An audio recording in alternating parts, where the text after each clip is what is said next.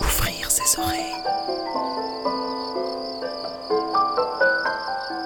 Des bruits, du son, L'art de l'écoute. l'art de l'écoute. Tendez l'oreille. Tendez l'oreille. Bienvenue. Bienvenue. Bienvenue. Nous voilà Nous voilà. dans l'art de l'écoute, le créneau dédié Dans aux explorations sonores explorations sonores. Le créneau dédié aux explorations sonores. dans l'univers des sons. Une soirée à l'écoute as a way to des Des sons. sons. De l'entretien au documentaire de création, De l'improvisation collective aux expériences électroacoustiques. on sort les oreilles et on pratique. Et on pratique.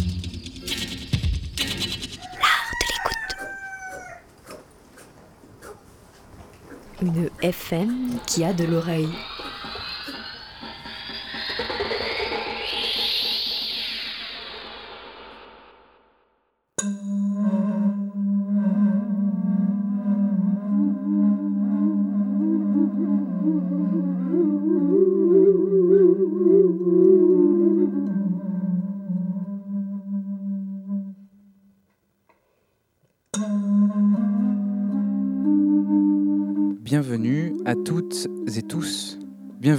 Sur les ondes de Radio Grenouille et ici à Salagon.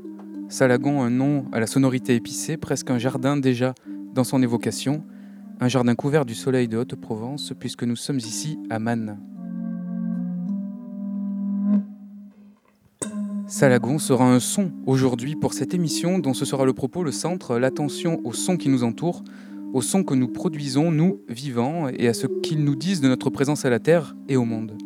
Prieuré d'époque romane aux pierres austères, grises et moussues, à la réverbération minérale, musée ethnologique dédié au patrimoine de la Haute-Provence et notamment à la vie quotidienne rurale, et jardin ethnobotanique généreux, où les plantes, insectes, oiseaux et humains se rencontrent. Un lieu ressource pour enrichir notre relation aux plantes et au savoir populaire dont nous pouvons citer deux de ses initiateurs au tout début des années 80, Pierre Martel, fondateur de l'association Les Alpes de Lumière pour le musée, et Pierre Le Tagui, ethnobotaniste pour les jardins.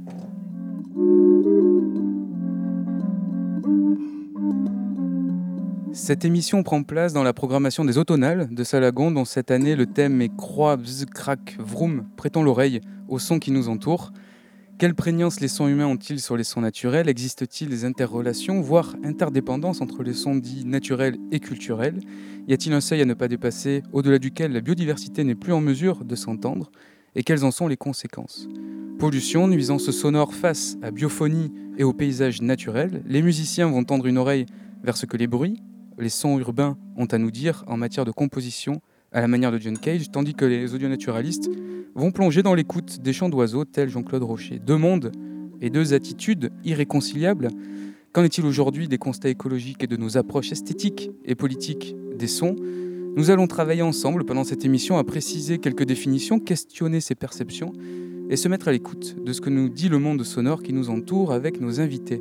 Patrick Romieux, anthropologue sonore et membre du laboratoire Ambiance, Architecture, Urbanité au Centre de recherche sur l'espace sonore et l'environnement urbain, vulgairement appelé le Cresson. Olivier Pichard, responsable d'études biodiversité et aménagement au CEREMA, pardon, mais aussi audio-naturaliste. Emmanuel Cosson, directeur du groupe Chiroptère de Provence. Et Iris Kaufmann, qui est à ma gauche, artiste sonore, chanteuse, performeuse et ethnologue. Je vous propose un premier extrait en ouverture de nos échanges avant d'écouter leur voix. Moi, Victor, je l'ai connu dans les années 60 à peu près, 61. Et il y, a- eu des contacts pendant 2-3 ans, à peu près, avant que je fasse quelque chose avec lui. Après, il m'avait demandé si, si je voulais euh, faire avoir des endroits dans le Luberon, j'ai dit oui. Et c'est là qu'on a commencé un peu à monter juste un petit peu en haut des gorges. Euh, dans les gorges de Régalon, et après, je disais, voilà, là il y a des grands ducs, là il y a des petits ducs, là il y a, voilà, il y a certains oiseaux, quoi. On a pas mal écouté, hein, derrière le Castellaz, avant. Et ouais, des endroits que- sur les grosses falaises, il y a toujours un couple de grands ducs ou deux, là. On y allait là à 9h du soir, euh, pas 9h, non, 10h. Et puis, euh, une heure après, le grand duc commençait à, bramer. Euh, bramer, ça veut dire chanter. Ah ouais, et ça, c'est. Mais j'en ai de ça, oh là, des souvenirs en pagaille. Et lui, il enregistrait aussi ça. Et pas tous les soirs, pas tous les soirs. Des fois, il est parti avec rien. Le Grand-Duc, la population, il y avait 34 couples dans le petit Luberon. S'il en reste, euh, d'après les comptages de maintenant, là, 17 du couples, pas plus. ouais. Ça a vachement baissé. Tout baisse. hein. Un an après, à peu près un an après, on a commencé à parler d'endurance. Et c'est là que j'ai dit, ben oui, l'endurance, c'est vrai qu'il y avait pas mal d'oiseaux à ce moment-là. Il y avait pas mal de canards, il y avait des hérons fendrés, il y avait... Il y avait pas mal de choses. hein. Et là, après, euh, quelques temps après, il me dit, mais Roger, euh, moi je voudrais enregistrer le bruit de l'eau. Je dis, ben, le bruit de l'eau, c'est vrai que moi, en regardant les brebis, on ne se rend pas compte, on ne sait pas. Je veux dire, on l'entend tout, mais le bruit de l'eau, dans un même nuit, ça peut changer cinq fois. Tout dépend du vent qu'il y a, tout dépend de, de, je sais pas, pas que le vent, il y a l'humidité de la nuit. Parce que tu, écoutes le, bruit à, à 9h du soir, tu l'écoutes à 3h du matin, c'est plus le même au même endroit. Voilà. Et selon où tu es, selon, je veux dire, comment elle fait, le bruit qu'elle fait, eh bien, elle, elle baisse. Tu le sais sans aller voir. Par rapport au bruit. Le bruit que l'eau laisse sur les pierres, tu vois. Alors l'endurance, quand elle baisse, eh bien, elle, elle- elle tourne plus, elle, elle- fait descendre des pierres. Elle fait beaucoup plus de bruit que quand elle monte. Elle monte, elle fait un bruit sourd, mais très, léger, très léger. Mais tintin, mais c'est pas besoin d'aller voir si, si l'eau monte ou baisse. Euh, et le bruit, quand il fait tant de bruit, l'endurance, on, on dit la- la- l'endurance brame. Brame, ça veut dire que euh, le gueule, voilà. Elle fait une chanson, pas la même que. Ah ouais, Mais ça, bon, tu ne peux pas l'apprendre en trois jours. Il faut que tu, tu as resté des années là-bas pour savoir, pour entendre le bruit, sur d'une année sur l'autre, et voilà. Tu apprends que l'endurance brame. Roger Jouve, paysan du Luberon, évoquant l'artiste sonore euh, Knut Victor, une archive de Julie Michel que vous pouvez retrouver dans l'émission de l'heure de l'écoute dédiée à Knut Victor justement. Alors un témoignage de la raréfaction d'un environnement naturel et sonore, mais aussi un témoignage d'une écoute populaire, euh, d'un savoir-faire même de l'écoute d'un environnement qui va inspirer un artiste et un témoignage aussi d'une écoute musicale, la Durance Brahms. Euh, bref, tous les ingrédients de nos conversations à venir. Pour commencer, un point de contexte peut-être en forme de tour de table. Euh, mais alors avant, juste une, une définition que j'ai trouvée dans le vocabulaire acoustique du comité électroacoustique français. C'était dans un Que sais-je sur le bruit, euh, écrit par René Chauchol, daté de 1960. Alors c'est peut-être un peu daté, mais alors qu'est-ce qu'un son? Un son est une sensation auditive engendrée par une onde acoustique, par extension une vibration acoustique capable d'éveiller une sensation auditive. Et un bruit, ce serait un son aléatoire avec des ordres et une notion désagréable, la musique étant, elle, euh, plutôt euh, organisée. Alors voilà pour la définition euh, que j'ai trouvée. Euh, Est-ce que peut-être euh, on peut avoir une, réaction, une définition aussi de votre côté? Alors par rapport à ce, contexte très large au niveau écologique de l'environnement sonore dans lequel on baigne, mais aussi ces définitions, bruit, son, et le contexte dans lequel on les définit. Peut-être commencer par le, par CEREMA. Olivier Pichard, déjà qu'est-ce que le CEREMA et d'où parlez-vous? D'où on vous entend vous? Oui, alors le, CEREMA, c'est un établissement public, donc à, destination, euh, c'est un éta- établissement d'expertise. hein, euh, il y a aussi des chercheurs dans cet établissement, et c'est un établissement qui apporte des expertises à des collectivités territoriales, euh, essentiellement. Ça peut être à l'État, ça peut être aussi à des structures privées, voilà, donc qui interviennent dans l'ensemble des, champs d'intervention du, ministère de, l'écologie, donc biodiversité, transport, etc. Voilà. Et alors vous, votre domaine de- d'études? Alors moi, je suis dans le domaine biodiversité, donc tout ce qui est en interface avec l'aménagement du territoire.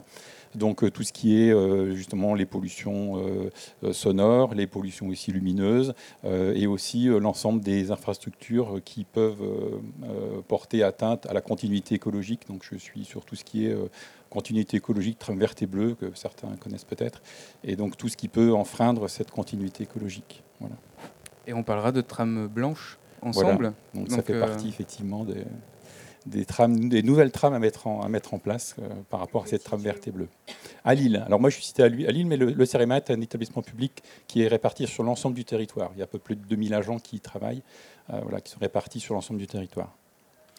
Patrick Romieux, depuis le, depuis le Cresson euh, et aussi le laboratoire Ambiance Architecture Urbanité, l'Observatoire sonore de Haute-Provence, qu'est-ce que qu'est-ce que c'est tout ça? Qu'est-ce que qu'est-ce que vous faites dans ce paysage sonore qui nous occupe aujourd'hui?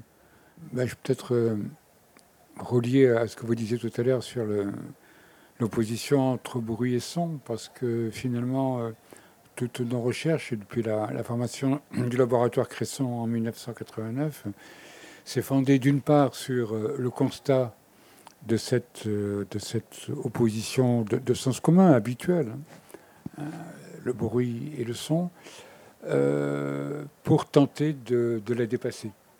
Pour tenter de la dépasser et de reconnaître qu'il y avait effectivement euh, autour de nos écoutes euh, quotidiennes, habituelles, ce qu'on appelait une idéologie sonore hein, assez marquée, entre les sons qui, qui seraient acceptables, qui sont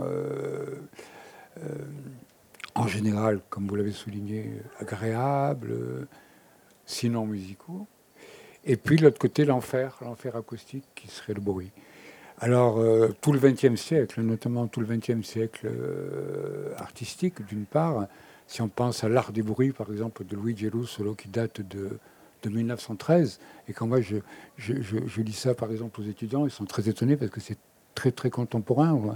Quand Luigi Russolo dit euh, tous ces sons animés qu'il y a dans les conservatoires, euh, mérite une belle gifle sonore. Euh, sortons d'ici, écoutons les trams, écoutons les sirènes, etc. Donc voilà, c'est un petit peu, plus compliqué. Et moi, en tout cas, mon, travail personnel et ma recherche portent justement sur euh, la façon dont, sur les connaissances, d'une part, qu'on a très bien entendu dans l'extrait que vous avez, vous avez présenté là, de ce monsieur qui parle de l'endurance.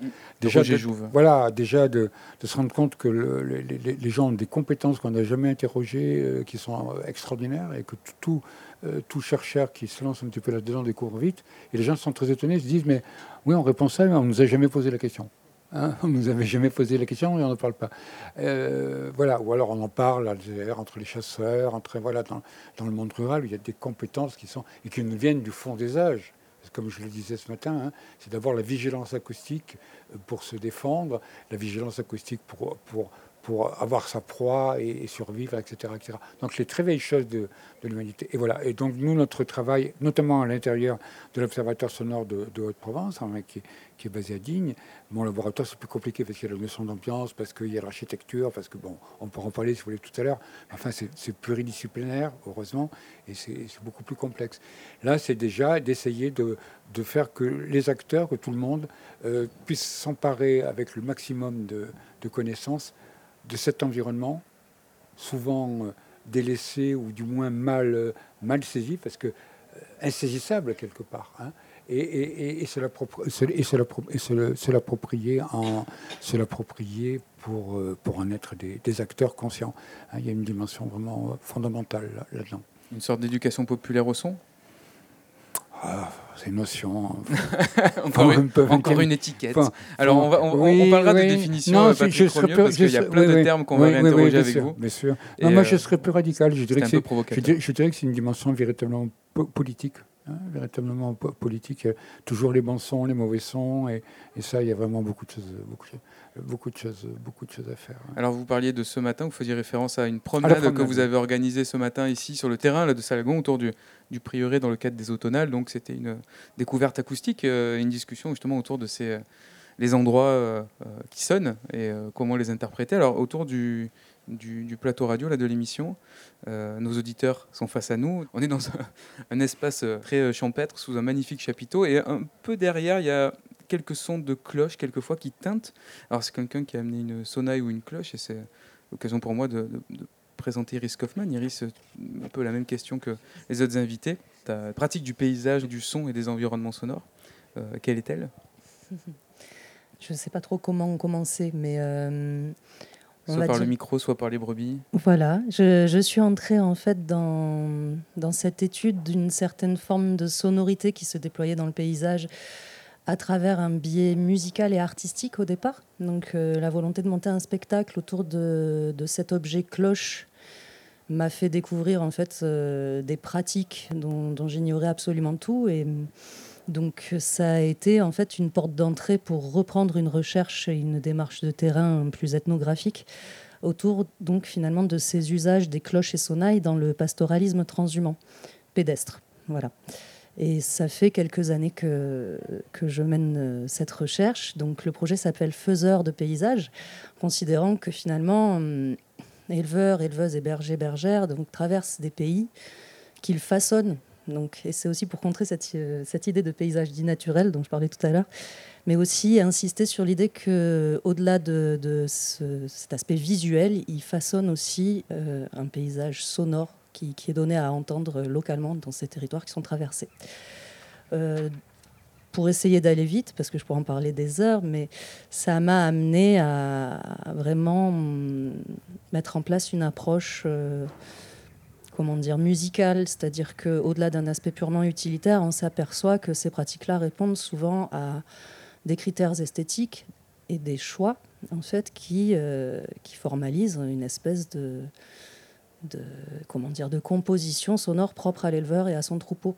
Donc euh, c'est ce que j'essaie d'étudier aujourd'hui, c'est de quelle façon on compose en fait ces, comment on compose en fait ces formes sonores, quels sont les choix qui sont faits et pourquoi, comment en fonction des milieux on va préférer plutôt certaines fréquences à d'autres. Enfin, voilà ce que je fais un peu euh, avec euh, ces objets-là. Et ce qu'on entend, c'est une sonaille d'une part et une clarine en bronze, il me semble, d'autre part, qui résonne dans ce jardin. C'est le blind test des bergers. c'est ça, c'est deviner euh, quelle est la.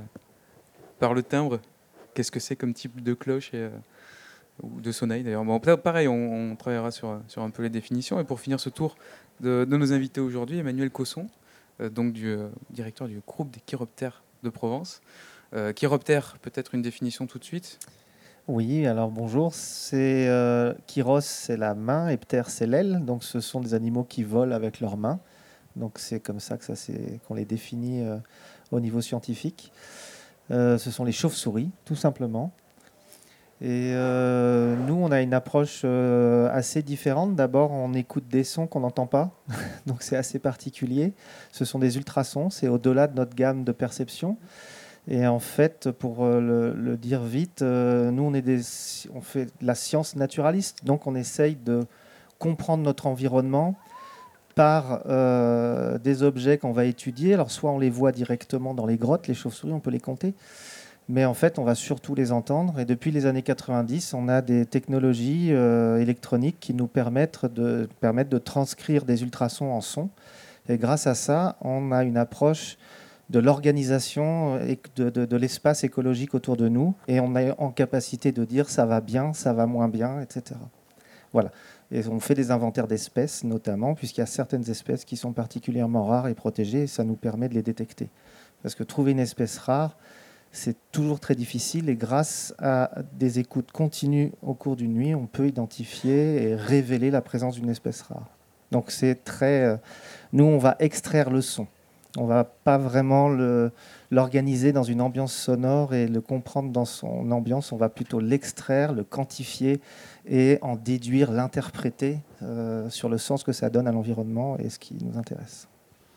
Et en même temps, ce sont des sons qui s'écoutent aussi très bien. Je vous propose un premier extrait et vous allez nous dire ce que c'est après. Enfin, quoique peut-être, on peut vérifier si j'ai la bonne info. Une chauve-souris euh, rhinolophe euh, en expansion temporelle.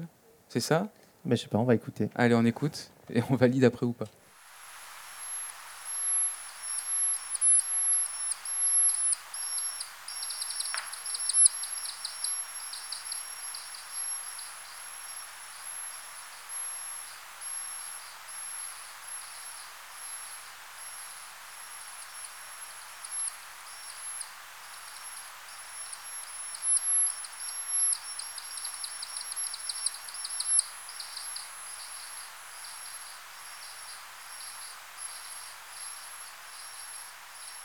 Donc là, effectivement, on entend un petit rhinolophe, euh, qui est une petite espèce. Hein. c'est une toute petite espèce qui fait 8 à 10 cm de haut, qui se pendouille dans nos caves, dans nos greniers. En Provence, euh, les gens la connaissent très bien. Euh, en Provence, en Corse, dans les, dans les, secteurs sud de, la France. Et on est sur une espèce qui a une fréquence d'émission extrêmement élevée. Nous, on n'entend plus autour de 15 000 à 20 000, et elle, elle est à 110 000 kHz à peu près. C'est ça l'oreille humaine. Donc 20 Hz pour les sons les plus graves, c'est ce qu'on perçoit 20 euh, avec notre tympan. Et pour, le, pour les plus, et le, et le Ah, plus 20 haut, hertz, oui, et le pardon. plus haut c'est 20 kHz.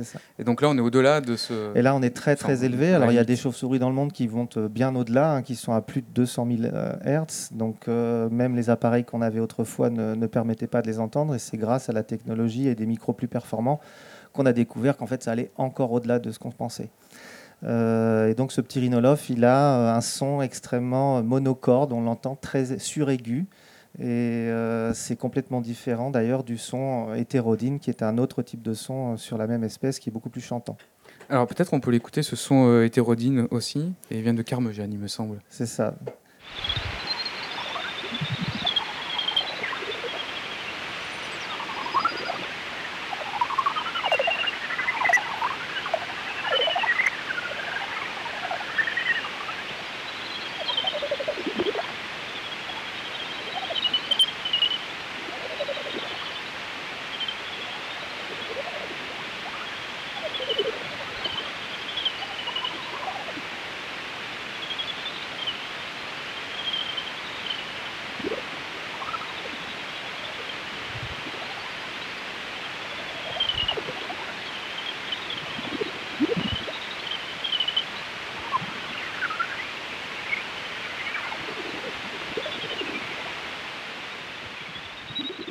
Alors Cosson, quand même sur euh, les, même si c'est un peu technique, c'est intéressant quand même euh, parce que ça va ouvrir notre champ de perception pour entendre ces sons-là.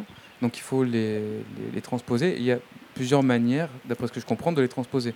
Ce fa- fameux C'est enfin, hétérodyne, vous allez me dire ce que c'est d'ailleurs, et euh, jouer sur le, le temps aussi. Alors soit on joue sur le temps et à ce moment-là on ralentit le son dix fois et ça le rend audible. Euh, c'est ce qu'on entendait tout au début sur un son monocorde euh, très aigu. Et là on a un son qui en apparence est modulé. En fait il ne l'est pas, il est plutôt euh, constant aussi ce, ce son.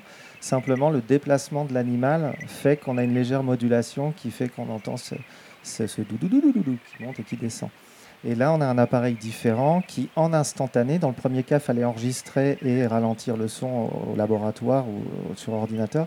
Là, on a un détecteur d'ultrasons et en instantané, euh, le détecteur euh, nous donne un son transposé dont la fréquence a été abaissée par la comparaison avec une fréquence de référence. Et l'appareil fait la soustraction et on entend cette petite fréquence de, petit rhinolophe. Il faut savoir que le petit rhinolophe, euh, sa portée ultrasonore, c'est 5 à 8 mètres. Donc en fait, le petit rhinolophe, avec ce son suraigu, eh ben, il a une portée extrêmement euh, restreinte dans l'espace et ça, il a absolument besoin de haies, de végétation euh, notamment. Et c'est ce qui rend aussi euh, difficile sa captation euh, sur le terrain.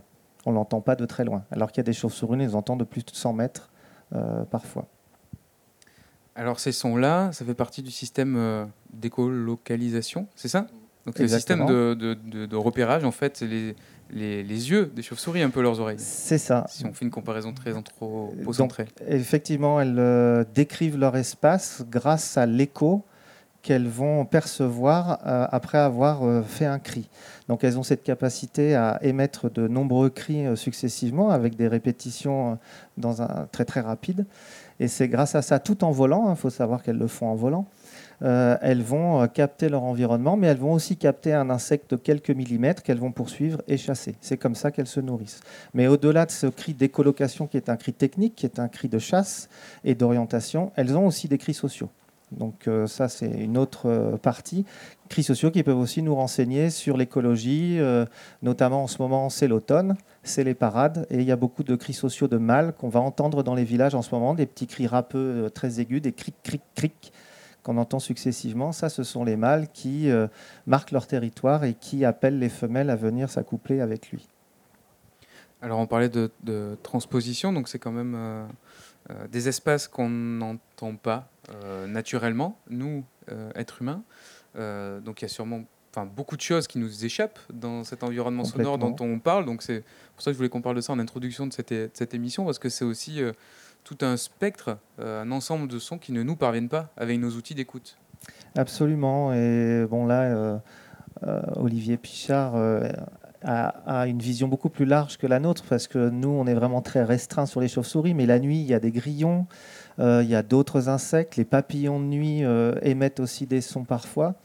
Et en fait, c'est un monde qui nous échappe totalement dans des largeurs de bandes de fréquences qui sont bien au-delà des nôtres. Voilà. Patrick Romieux. Mais je, je voulais dire que euh, nous aussi, nous- nous- nous- il y a beaucoup de sons euh, qui nous échappent, euh, on ne les entend pas, qui nous glissent dessus, et il faut faire tout un travail d'anamnèse, de, de, de- de retour sur soi pour, pour, pour les faire revenir à la conscience. Qu'on entend que- même sans transposition, mais Oui, dont on voilà, fait pas attention. vo- Voilà, on n'y fait pas du tout attention et ça nous glisse dessus. Là, je parle évidemment hein, du point de vue de ma discipline, mais voilà, sans faire de rapprochement euh, avec les avec les chauves-souris.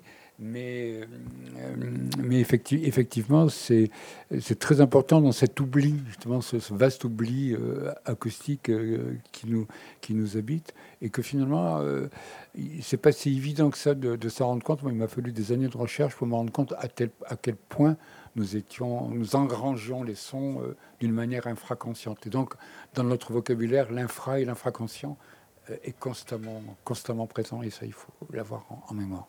Donc on a les ultrasons d'un côté, l'infraconscient euh, de l'autre. Enfin, en fait, c'est quand même les deux, deux endroits d'une même, euh, Oui, même peu, question. Oui, euh, des, des scotums, enfin, voilà. Euh, si on passe là, je pense que les, les chauves-souris entre elles, elles se, elles se perçoivent. hein.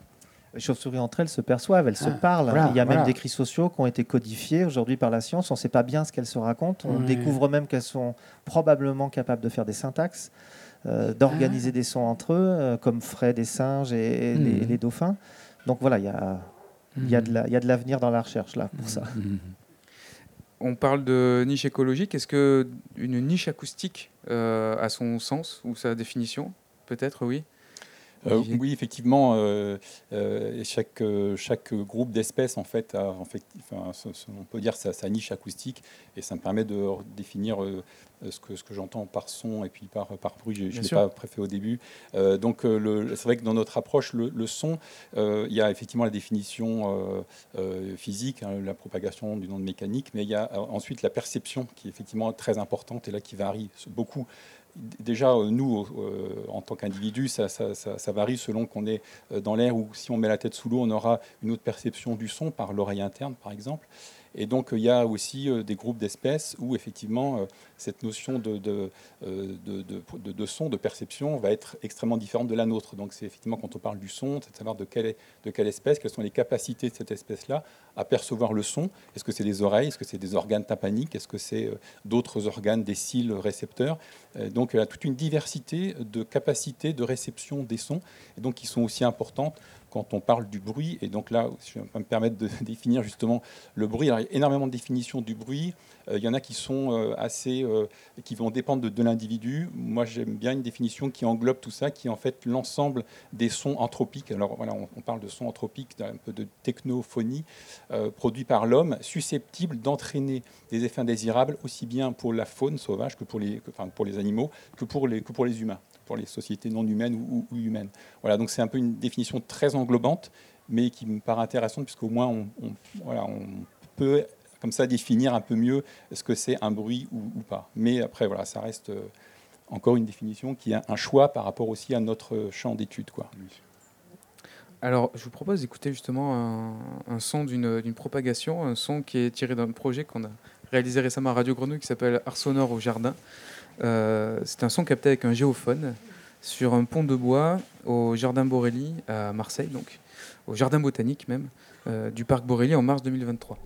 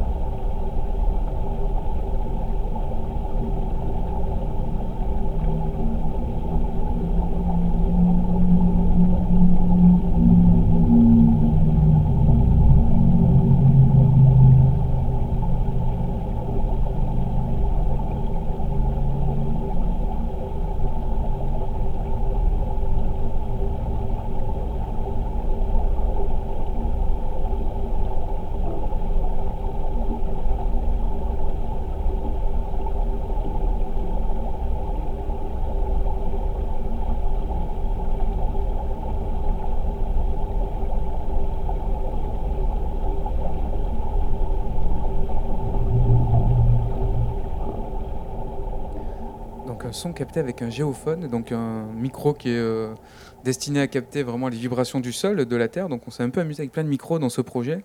Et ce petit extrait, je voulais enfin, vous le faire écouter, c'est un parallèle, mais plutôt dans les basses, on n'est pas dans les ultrasons. Et en fait, euh, en mettant ce micro sur ce petit pont de bois dans un jardin urbain, alors qui semble euh, un peu isolé de la circulation, en fait, ce qu'on entend, il y a deux moments où on entend des grosses basses qui, traversent ce son, et ce sont bah, la circulation d'à côté, un bus, une moto, une voiture qui passe, et donc les, vibrations se transmettent par tous ces éléments-là, par le sol, et il y a presque, moi quand j'ai entendu ce son qu'on est d'enregistrer, je me suis dit, il y a presque plus de sons euh, sous nos pieds ou euh, autour de nous qu'on n'entend pas et qui vont venir peut-être en interaction avec euh, d'autres êtres vivants que des sons qu'on perçoit. Donc, pour donner aussi un peu d'eau au moulin de ce qu'on était en train de, se dire. Mais alors, sur ces dérangements dont on, parle là, puisqu'on parlait de, pollution, ces répercussions, donc de pollution aussi ou de nuisance sonore, on pourra aussi affiner le terme, mais quand ça atteint comme ça des, des, animaux ou même les êtres humains, euh, ça peut être euh, enfin, grave, ça peut les déranger jusqu'à quel point Peut-être sur les chauves-souris. Que, quels sont les effets d'une pollution sonore pour la niche acoustique des chauves-souris, qui est très précise quand même? Qu'est-ce qui pourrait euh, les déranger à cet endroit qu'on n'entend pas? Alors les chauves-souris, vu qu'elles exploitent des bandes sonores très élevées, elles ont développé une oreille qui entend principalement dans les suraigus, dans les ultrasons. Pour autant, elles entendent quand même dans les sons parce que lorsqu'elles communiquent, en fait, elles font des petits cris euh, qu'on entend très bien à l'oreille. Donc déjà, voilà, il faut savoir qu'elles entendent quand même les sons, pas les sons de basse fréquence. Et sur les audiogrammes d'une espèce qui a été étudiée, le grand rhinolophe, on a euh, trois pics, un pic extrêmement étroit sur 2 kHz seulement à 81 000 Hz, donc euh, là où elle travaille, c'est-à-dire là où elle émet son son, elle émet un son à 81 kHz. Et puis après, on a une bande un peu plus large à 60 kHz et puis une bande un peu plus large à 30 qui descend dans l'audible. Euh, donc les chauves-souris, finalement, euh, il y a deux moyens de les perturber et de les gêner. Soit vous émettez des sons dans la bande de travail pour les colocations et le nourrissage. Alors euh, si elles peuvent plus se nourrir parce que vous les perturbez au niveau sonore, bah, c'est un vrai, vrai problème pour elles. Bon là, il faut monter quand même dans des sons extrêmement élevés en fréquence, 80 000 Hz. Euh, par contre, euh, il y a des chauves-souris qui vont avoir des, bandes d'écoute beaucoup plus basses en fréquence, autour de 30 000, par exemple le grand murin. Et il a été montré euh, en laboratoire en Suisse que le bruit d'une autoroute, par exemple, va faire baisser la proportion de capture réussie en chasse par le grand murin. Donc une route, par exemple, est suffisante pour empêcher le grand murin dans ses abords euh, de se nourrir correctement. Donc voilà, ça c'est un problème. L'autre euh, problème potentiel, bah, ce serait des sons assez aigus qui seraient euh, émis dans des colonies, par exemple, de reproduction. Les chauves-souris ont la particularité d'être très grégaires. Les femelles se rassemblent toutes en été, de juin à septembre à peu près, mai à septembre pour mettre bas tout ensemble pour des raisons essentiellement de température. Elles ont besoin euh, de se rassembler pour faire des crèches de jeunes, parce que les jeunes ont besoin de 25 degrés. Et euh, si elles sont toutes seules dans un lieu, euh, le, petit pourrait mourir dans la nuit. Donc on fait des crèches avec les jeunes. Donc si là on fait un son impromptu, inhabituel, que les chauves-souris vont entendre, c'est la panique, les jeunes tombent. C'est un autre, un autre élément qui pourrait euh, comment dire, euh, euh, démontrer une interaction entre les sons anthropiques et leur espace sonore de vie. Patrick Romieux. Oui, en, rebond, ben, la, notion de, de, bruit est tout à fait, est tout à fait acceptable. Hein. et tout à fait valable selon effectivement les contextes. Et donc ce que je voulais souligner, c'est qu'effectivement la différence entre l'humanité, entre l'être humain et, les animaux, c'est la dimension du symbolique. Et c'est que effectivement, pour l'être humain, le, bruit peut être tout à fait nocif, comme maintenant c'est très bien documenté par la médecine, euh, euh, parce que ce que cela produit sur les gens qui sont, qui sont exposés à la nuisance sonore, qui habitent dans des endroits on le sait très bien, hein, sur, la, euh, sur, sur, les pathologies que ça induit, notamment cardiovasculaires, etc., sur de très nombreuses choses, sur la mémoire, sur, le sommeil, du coup, sur, le, sur le sommeil, sur la, sur la production, sur la production, euh, la, la, la, production hormonale, etc. Par contre, il y a ce que je pense qui peut exister peut-être, ça je ne suis pas spécialiste, mais dans certaines sociétés animales, c'est que nous, nous avons aussi le, le, choix de la, de puissance sonore, ce qu'on appellerait par ailleurs le bruit, pour nous relier, pour faire la fête ensemble. C'est vraiment présent dans tous les, euh, dans, toutes, dans, toutes les, dans, dans, toutes les réunions, dans tous les. les comment appelle-t-on ça? Les civilisations, les, cultures Oui, les civilisations, les cultures. Les, civilisations, les cultures. Et, ça, c'est vraiment très important. Et là, dans ce moment-là, on peut, comme vous savez, ce qu'on appelle le, le, drone, le, drone métal, euh, ce courant du rock and roll, où on est exposé à peu près à 120 et quelques, 120 euh, et quelques dixièmes, enfin très très fort, dans lesquels on on entend effectivement... Euh, avec le corps. Euh, voilà, hein, effectivement, avec le corps, etc., et qui met dans des, dans des états seconds. Et donc tout ça nous permet, permet effectivement de passer des états, à des états supérieurs, ou du moins à des états différents. C'est très présent dans la fête et dans toute la, ritualité. Hein. Voilà, c'est ça que je voulais dire, et je crois qu'il est intéressant dans notre débat de voir que euh, cette notion de bruit peut être nuancée, parce qu'elle est tout à fait acceptable, tout à fait valide dans certains types de contextes, et que, en tout cas, pour l'humanité, ça fonctionne un petit peu autrement à cause de la naissance du symbolique. Iris Kaufmann. Je voulais juste euh, rebondir et dire que j'étais complètement d'accord avec Patrick, parce que en fait dans le, domaine, le terrain donc, que je poursuis depuis quelques années, la tendance c'est quand même de désigner le son des cloches comme un bruit, et de, du coup d'être en quête d'un beau bruit, et souvent d'une grande puissance sonore, et qui je pense va avoir... Euh, une, vibration directe pour les personnes qui seront dedans, mais qui va aussi avoir un effet d'attraction pour ceux qui vont le percevoir de loin et en fait chercher à s'en approcher assez inexorablement. On entend le son du troupeau qui arrive et on sort de chez soi et on va essayer de le trouver. Donc euh, voilà, moi je, fais des recherches sur le beau bruit pour dire qu'en fait il n'est pas forcément...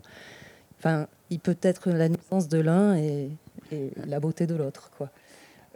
J'ai un, ami qui était, quand on avait fait les, états généraux sur le son, il y a maintenant, je crois, une quinzaine d'années, un ami moi qui aimait bien dire, un peu par provocation, mon ami le, mon le bruit.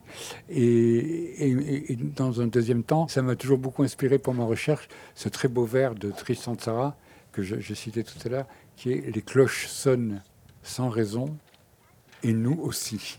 Ce qui est, ce qui est très intéressant pour les chercheurs, parce que c'est à la fois vrai, et c'est à la fois faux, parce que les, cloches aussi ont, ont tout leur, leur, ritualité, ce sont des donneurs de temps, etc. Donc elles ont leur raison. Mais vous voyez, ça, ouvre là, je crois, vers la dimension de l'écoute qu'on n'a pas encore abordée, mais ce champ très différent, que quand même les sons, vous parliez tout à l'heure de perception, où, effectivement, c'est quand même la, notion de situation, dans quel, type de situation, dans quel contexte sommes-nous euh, en épreuve avec le bruit. Oui, le contexte, la perception, on va, oui, on va le, on va, voilà. on va, on va creuser ça. Euh, je voulais qu'on écoute alors un, autre son, puisqu'on est, on est là pour euh, parler du sens de l'écoute, mais aussi écouter. Un son d'Olivier Pichard, du coup, qui est euh, aussi une activité, donc, comme je disais en introduction, d'audio naturaliste. mais on va, on va écouter un, un coucou à trois notes, et on va voir ce qu'il nous dit, ce coucou.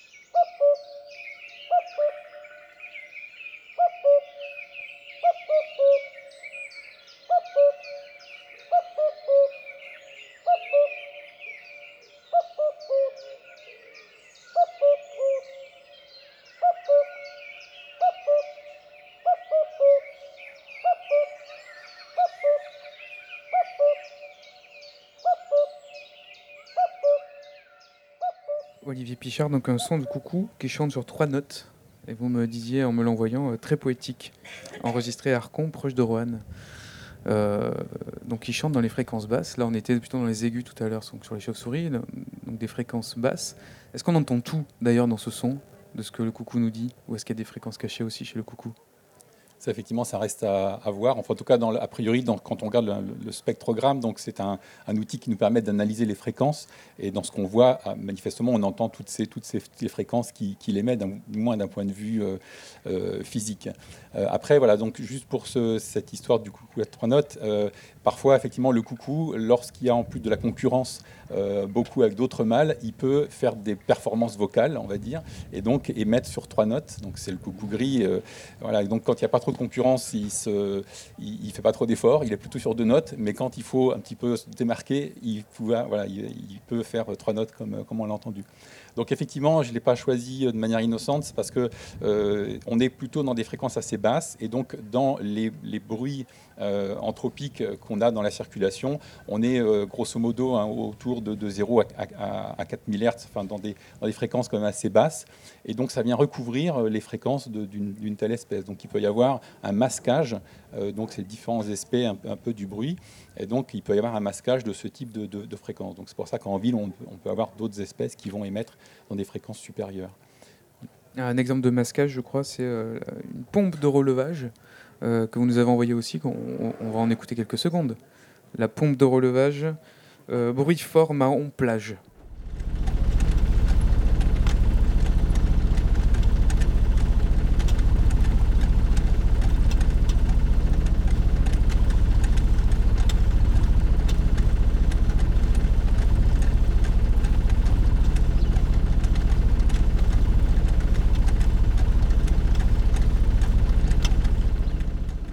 De relevage qui euh, donc peut rentrer en concurrence avec euh, le coucou, mais pas que. Et ça, c'est donc euh, le son mécanique très traditionnel de nos civilisations technophiles.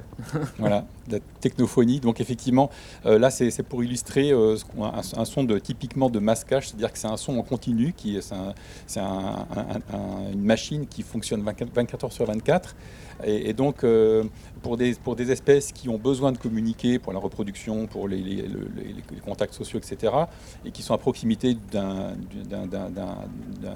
ouvrage comme, comme celui-ci, enfin d'une pompe comme celle-ci, euh, n'arrivent plus à, communiquer. Et donc, euh, il y a une, une, sorte de rupture, là, pour le coup, de continuité écologique, puisque les espèces vont devoir se déplacer. Donc, c'est un, espace qui devient inhospitalier pour leur survie, pour leur reproduction. Voilà. Ça, c'est des sons qu'on entend partout. Enfin, en tout cas, euh, que ce soit euh, en ville, mais pas que. C'est les, sons euh, comme ça de machines. Tout à fait, les sons de machines. Donc, donc après, la, la, question, c'est est à quelle intensité sonore ils vont émettre, dans quelle gamme de fréquences, et effectivement, s'ils sont en, en, continu aussi ou pas, puisque là, si, si c'est pas en continu, si une espèce peut arriver de temps en temps quand même à se faire entendre de ses congénères, ça va, ça va pouvoir passer entre guillemets. Quoi. Mais tout dépend en fait de cette intensité. Et l'inconvénient, c'est qu'on est de plus en plus dans des sociétés où il y a quand même beaucoup de bruit comme ça. Et donc ça devient effectivement un, vrai problème pour, pour beaucoup d'espèces. Alors aussi en milieu rural, euh, peut-être le tracteur est le symbole de la mécanisation des, des, campagnes. On va écouter un tracteur des années 80, une signature euh, historique même.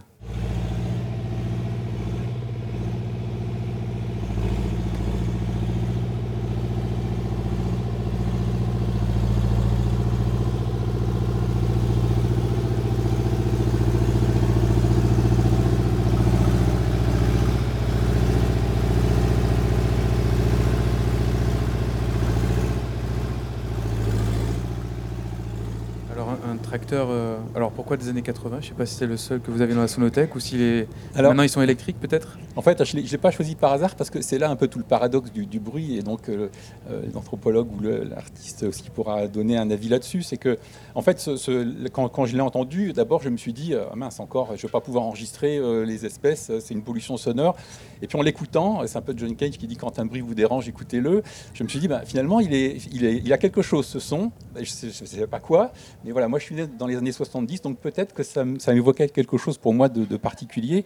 Et donc je me voilà, je l'ai aussi parce qu'il avait une certaine, euh, enfin, une certaine esthétique, on va dire. Mais voilà, en tout cas, ça, je, laisse ça de, côté, juste pour dire que c'est effectivement le deuxième exemple d'un effet du bruit, qui est cette fois l'effet de dérangement, où donc une espèce euh, va euh, en fait entendre un bruit comme étant un indicateur d'un danger pour elle, pour sa survie. Et donc euh, ça, c'est essentiellement, c'est la grande majorité des, du type de bruit en fait pour la faune hein, qui va entendre un, son. Alors ça sera d'autant plus dérangeant si c'est euh, dans un espace dans lequel elle n'est pas habituée à entendre ces bruits-là. C'est-à-dire que si c'est dans un espace effectivement rural où c'est globalement calme, si elle entend ça, elle va se dire oh là là, mais j'ai peut-être un risque pour moi. Donc l'effet vraiment de, dérangement.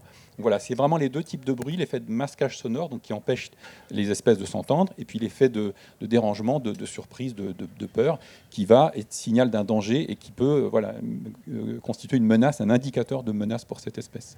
Est-ce qu'il n'y a pas une, une habitude prise par les animaux, peut-être une euh, une familiarité maintenant avec ces sons mécaniques. Le tracteur est présent depuis euh, longtemps. Là, on rigolait en disant que les années 80, bon, c'est pas si loin, mais depuis maintenant presque 100 ans, il peut y avoir ce genre de son euh, avec différents, différentes typologies. Mais peut-être il y a une une habitude qui Tout a été prise Tout à fait. Alors effectivement, ça, ça a été bien documenté, c'est-à-dire que les espèces, en fait, apprennent à un moment donné que tel type de bruit n'est pas une menace pour, pour, pour elles. C'est un peu comme nous. On va, nous, on est maintenant, on, décode automatiquement sans même s'en rendre compte que tel type de bruit n'est pas une menace, sauf quand on doit s'approcher d'une route pour traverser. Mais en tout cas, voilà, on, on, sait que tel type de bruit n'est pas une menace physique pour nous. Donc, les animaux sont capables, dans une certaine mesure, effectivement, d'apprentissage.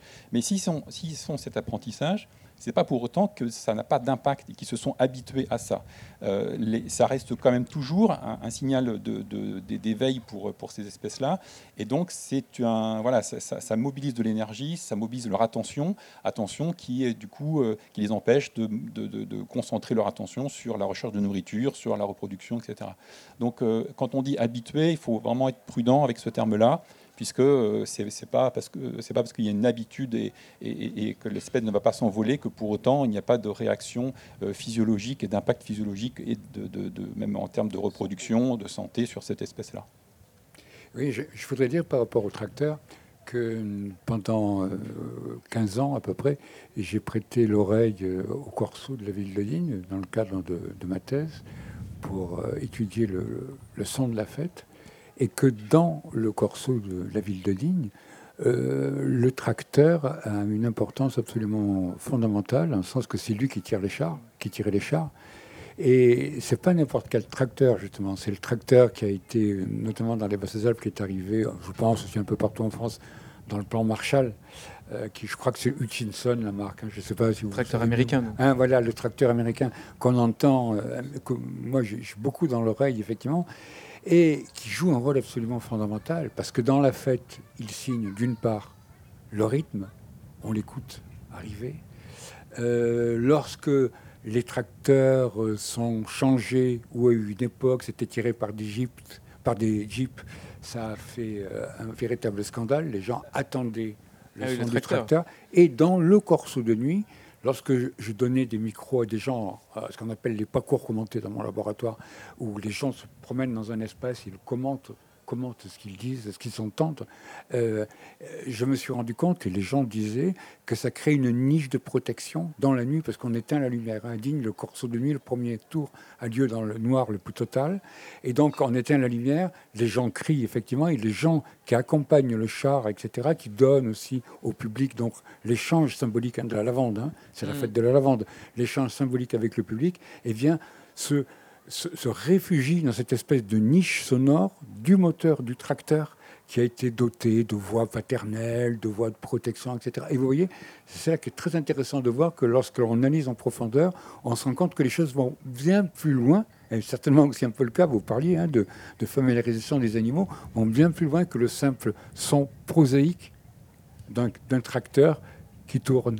Et ça va euh, donc hein, dans une dans, des, dimensions qui étaient insoupçonnées que la recherche sur le sonore permet euh, d'éclaircir. Alors du côté des, animaux toujours, de leur écoute euh, à eux sur ces, ce constat-là, puisque là on est un peu du côté du, constat, la pompe de relevage, le tracteur, l'effet de masquage, le dérangement. Euh, nous on a notre, qui ont des sons qui ont leur portée symbolique pour nous et qu'on peut analyser. Du côté du dérangement, alors du côté plutôt de la, santé et de la santé aussi de la biodiversité, vous travaillez sur Olivier Pichard sur la trame blanche. Euh, alors, peut-être définir, redéfinir la, trame euh, pour les, auditeurs ici et, à travers les ondes. Donc une, trame écologique, c'est en fait l'ensemble des milieux de vie des espèces et de leurs aires de déplacement qu'on appelle les corridors écologiques. Donc tout ça, ça constitue ce qu'on appelle une trame, une trame écologique. Donc il y a les trames vertes et bleues qui sont un peu les fondements de cette trame écologique il y a déjà quelques, quelques années. Et donc il y a des nouvelles trames qui sont apparues, puisqu'on a aperçu qu'il y a des pollutions sensorielles, typiquement la lumière justement. Et donc euh, par rapport à la lumière, on met en place une trame noire pour essayer d'avoir une continuité écologique d'obscurité. Donc dans le même sens, par rapport au sonore, il peut y avoir justement des, euh, des bruits qui sont des obstacles à cette continuité écologique. Et donc l'idée, c'est de mettre en place une trame blanche, une trame blanche une trame écologique qui va permettre aux espèces euh, de se déplacer et d'être dans des environnements qui sont acoustiquement, qui sont d'un point de vue bruyant, euh, les plus tolérables pour elles. je mets des guillemets parce qu'effectivement, hein, toujours pareil, il y a toujours des différences entre les espèces. Certaines vont être plus ou moins tolérantes au bruit en fonction justement de ce que je disais sur leur capacité à écouter euh, les autres. Euh, mais euh, certaines espèces vont être très très sensibles au bruit parce qu'elles elles émettent dans des fréquences graves et donc elles vont plus pouvoir communiquer dans des espaces bruyants, dans des espaces urbains. En fait, il y a déjà une sélection dans les milieux urbains, par exemple, pour des espèces qui sont tolérantes. Les espèces les plus tolérantes, les moins tolérantes, elles sont déjà parties des espaces urbains. Donc voilà. Donc l'idée des, des, trames écologiques, donc trames blanches, c'est d'essayer de, prendre en compte au moins ce sujet-là du sonore qui est globalement assez peu pris en compte dans l'aménagement du territoire. Hein, on l'a vu, vu ce matin. Alors c'est vrai pour l'humain, mais alors pour les animaux, la biodiversité, c'est encore, euh, encore assez, assez timide. Ça devient aujourd'hui quand même de plus en plus euh, pris en compte. Mais on voit qu'on a encore vraiment beaucoup d'efforts à faire dans, dans ce domaine-là pour rendre euh, les espaces plus accueillants euh, pour, euh, pour, pour la biodiversité euh, sonore. Voilà. Donc aussi bien dans les espaces urbains que dans les espaces naturels, il y a différents niveaux de sensibilité, donc il y a à agir dans tout type de milieu, voilà, y compris en, milieu urbain. Donc, comme un éclairage public pourrait s'éteindre dans certaines communes, hein, l'éclairage public est éteint la nuit, notamment alors ici dans la région, on parlait tout à l'heure de Saint-Michel Observatoire, puisqu'il y a un observatoire qui a besoin d'un ciel net pour observer les, étoiles. Euh, il y a des communes qui éteignent pour cette raison-là euh, leur lumière, donc ça marche aussi du coup pour la biodiversité. Mais on pourrait avoir donc des, zones industrielles ou des, routes qui se taisent euh, la nuit. Est-ce que c'est faisable Enfin, justement, vous travaillez peut-être à une application pratique Alors, je, ce genre de mise en Je ne sais pas si on en est, si on ira jusque là. En tout cas, aujourd'hui, il y a énormément à faire. Déjà, sans, sans, j'allais dire, sans en arriver, euh, sans en arriver là, il y a énormément de choses à faire assez simples. Euh, voilà, c'est euh, dans la conception des espaces urbains avec la réverbération, voilà, la végétalisation. dans les, dans d'autres espaces, c'est éviter évidemment de plus possible des milieux sensibles. déjà, quand il y a des projets routiers, c'est de mettre en place des structures qui vont limiter la propagation du son, donc avec des murs acoustiques, des talus, etc. Enfin voilà, il y a énormément de choses à faire. Enfin, j'allais dire simple. Enfin, du moins, il faut simplement avoir cette, cette mécanique, cette mécanique de pensée euh, d'intégrer l'ensemble des pollutions sensorielles, donc la lumière, le, bruit, etc. Ce qu'on appelle l'écologie urbaine en milieu urbain. Mais en tout cas, voilà, d'avoir une vision très intégrative de tous ces enjeux du vivant quand on aménage l'espace. Quoi. Je, voudrais savoir, je vais vous poser une question. Euh, dans les Alpes, il se dit beaucoup que, notamment, alors là, je, parle des marmottes, c'est un petit peu autre chose, mais il se dit beaucoup, euh, je ne sais pas du tout si c'est vrai, que le son des avions dérangerait, ou aurait en tout cas, euh, d'après les gens de là-haut, modifié certains comportements des marmottes. Et la question que je voulais vous poser, c'était de savoir de quelle mesure vous prenez en considération, parce que nous sommes quand même sous des couloirs aériens, on l'a bien vu lors du Covid, hein, comme on a bien vu toute la manière dont, le silence s'est fait d'un seul coup, mais par rapport aux avions, est-ce que ça gêne certaines espèces et euh, voilà. Qu'est-ce que vous en savez? Alors, je, ne connais pas le, cas que vous citez en particulier. En tout cas, par rapport aux avions, là encore, euh, ça va dépendre euh, par rapport à quelles espèces, de l'intensité de, passage, d'intensité sonore des avions. C'est vrai qu'il y a des, secteurs. Euh, moi, ma, famille est près de Château-Thierry. on n'est pas très loin de, grands aéroports et je suis frappé. C'est vraiment en continu qu'il y a effectivement du son des avions. Et donc, euh, par rapport à, l'ensemble de ces sources sonores, ce qui est important aussi de voir, c'est qu'il euh, y a rarement euh, l'avion tout seul. C'est-à-dire qu'on est souvent sur des impacts cumulés euh, du bruit. Et donc, ce qui a été observé, par contre, par rapport à ce que vous disiez, c'est qu'il y a effectivement des structures de chant chez certains oiseaux qui ont été modifiées en fréquence et dans des environnements bruyants. Alors, l'hypothèse, c'est est-ce que c'est le bruit qui va instantanément leur faire changer de, de fréquence, donc une sorte d'adaptation rapide?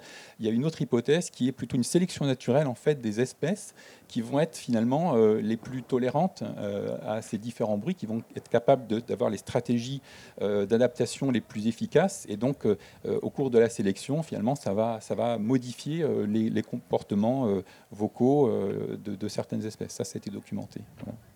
Jusqu'à l'imitation, peut-être. Il n'y a pas longtemps, on évoquait avec une artiste sonore l'oiseau lyre cet oiseau qui peut imiter, euh, il y en a d'autres en France, je crois que le merle imite aussi, euh, ou, ouais, je crois que c'est le merle. Les tourneaux, les tourneaux, ouais. les tourneaux sansonnets aussi imitent, donc il peut y avoir aussi des oiseaux imitateurs, et donc c'est toujours fascinant de, de, retrouver dans leur langage en fait des, des images de notre civilisation. Euh, donc ça, ça, ça, peut marcher aussi dans ce sens-là. Olivier Pichard, vous avez une pratique donc de naturaliste aussi, et on va peut-être plonger très loin en Thaïlande pour se voilà, se, se changer un peu d'espace.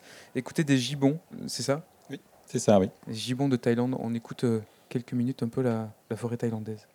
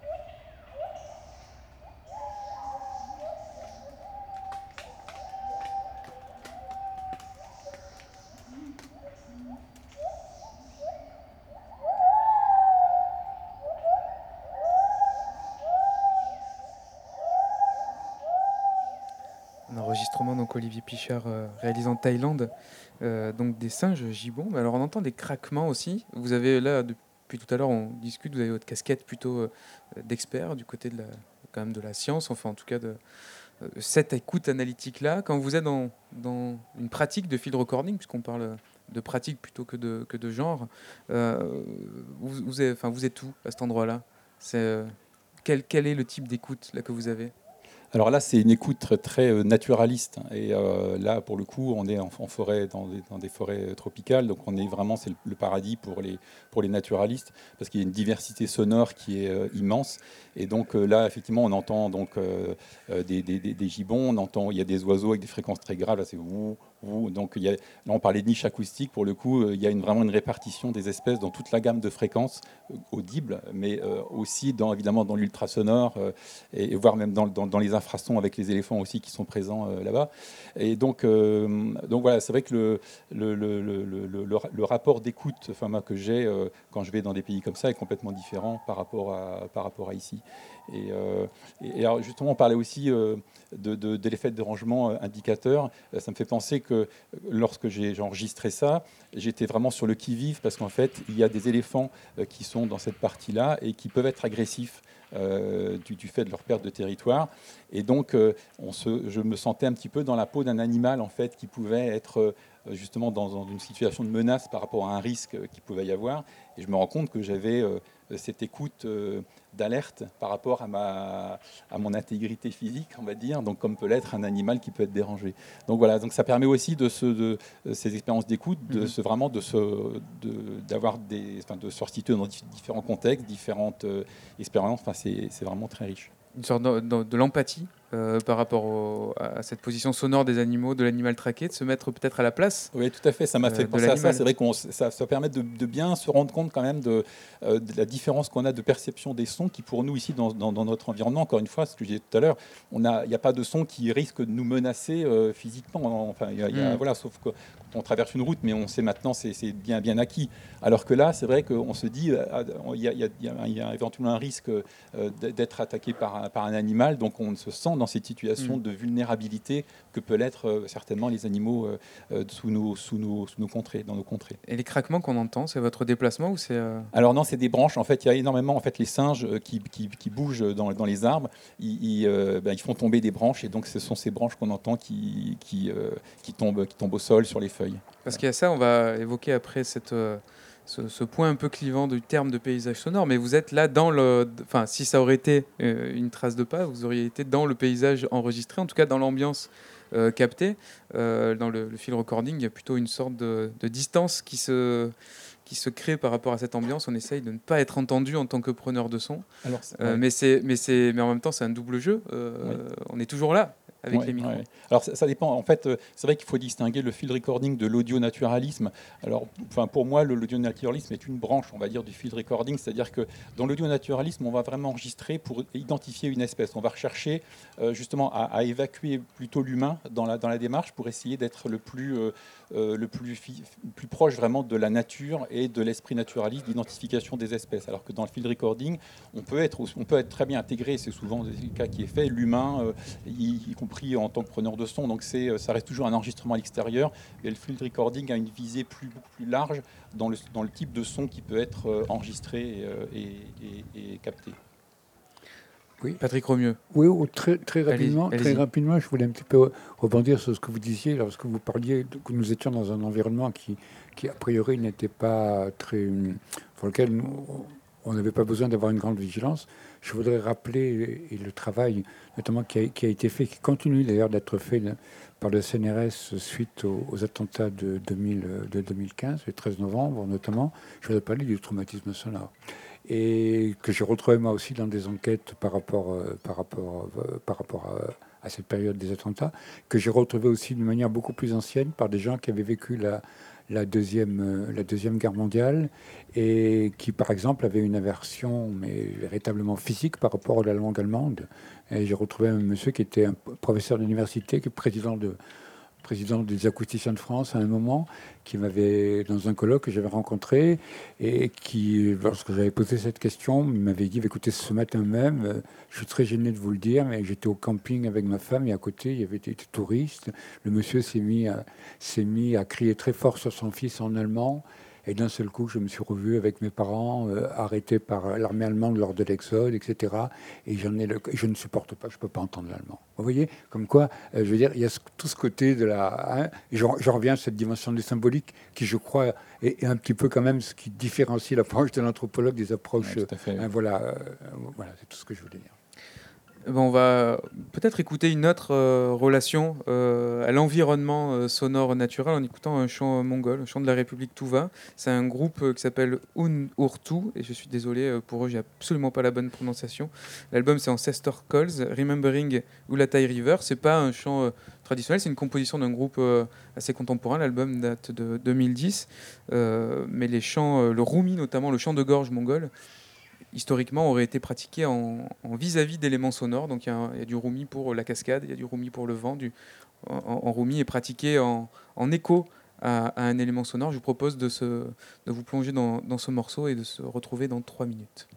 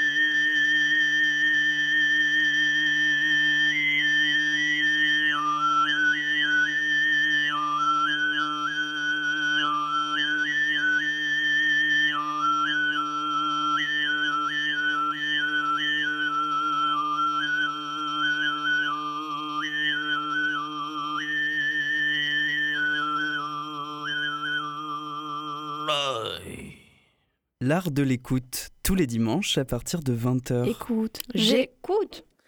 Ancestor Calls, un album du groupe Un Urtu, Remembering Ulatai River, donc sûrement une, un rumi, donc ce chant de gorge mongol euh, en hommage à une, à une rivière, donc une sorte de, d'intégration ou de d'hommage, si on peut le simplifier. C'est beaucoup plus complexe au niveau symbolique, Patrick Romieux, euh, du point de vue de cette pratique musicale, mais en tout cas, c'est une, euh, voilà, une relation euh, à l'environnement, à l'environnement, naturel, mais aussi à l'ambiance sonore dans laquelle on baigne, que ces, musiciens ont.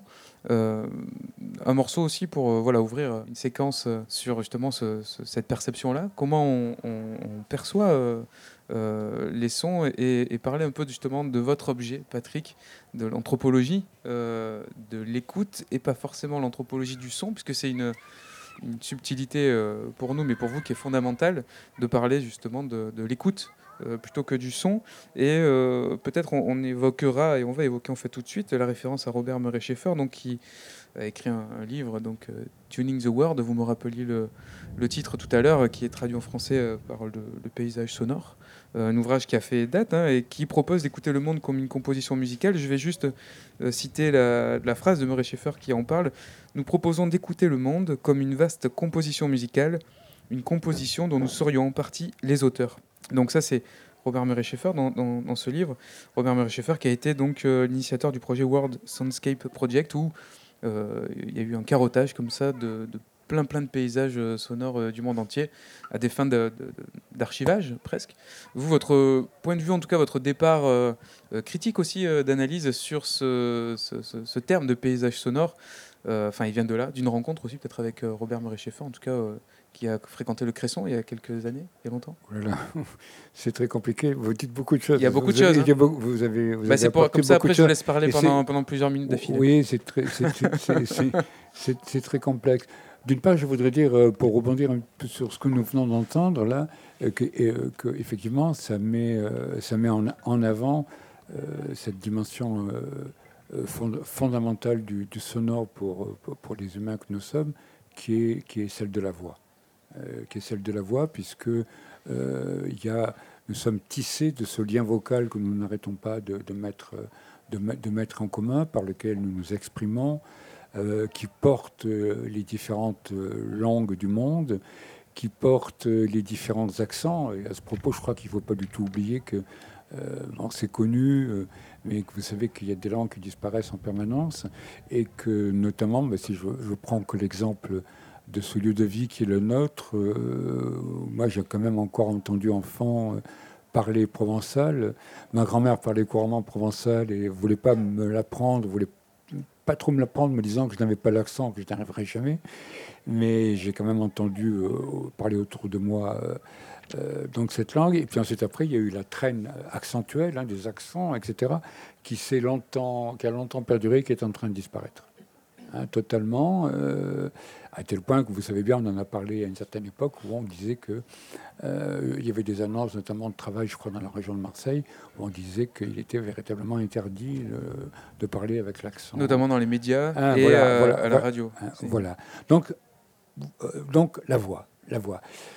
Après, vous avez mis l'accent sur cette notion dont on va débattre, j'ai bien compris, le, le- le- le paysage, le paysage sonore.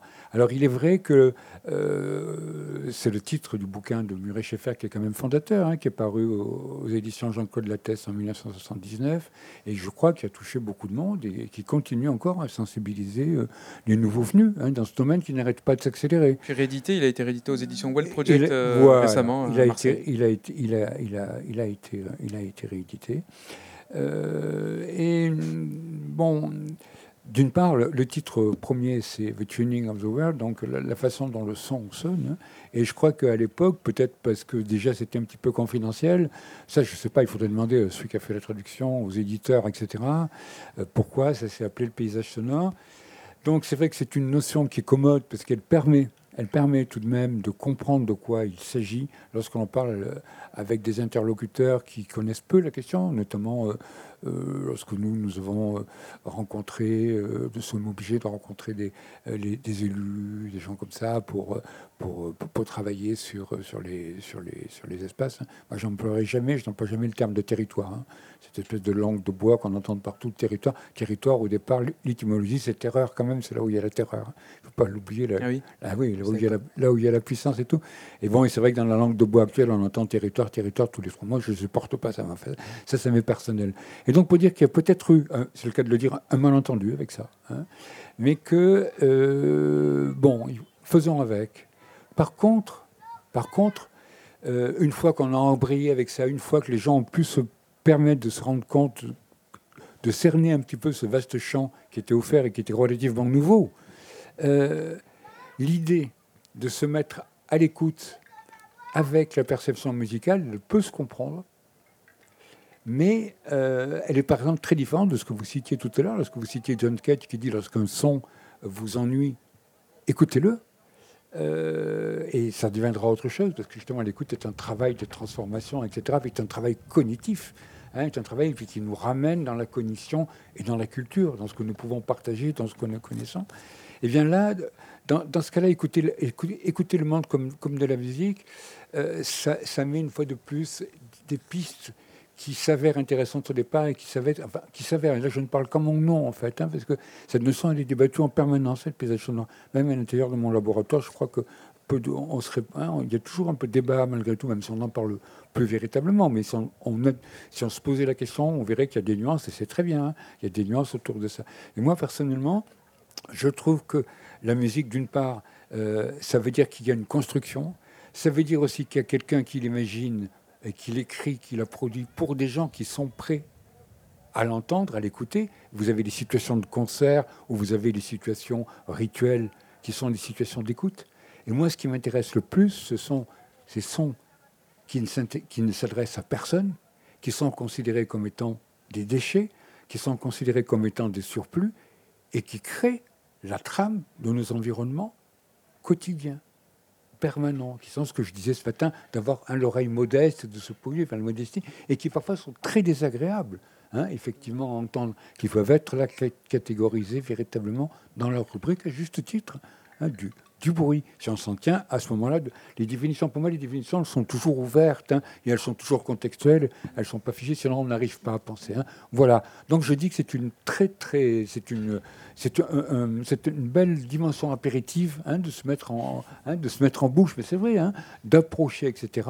Ne soyons pas moi, je ne suis pas du tout euh, terroriste par rapport. Tout peut être dit, tout doit être dit hein, et tout doit être discuté.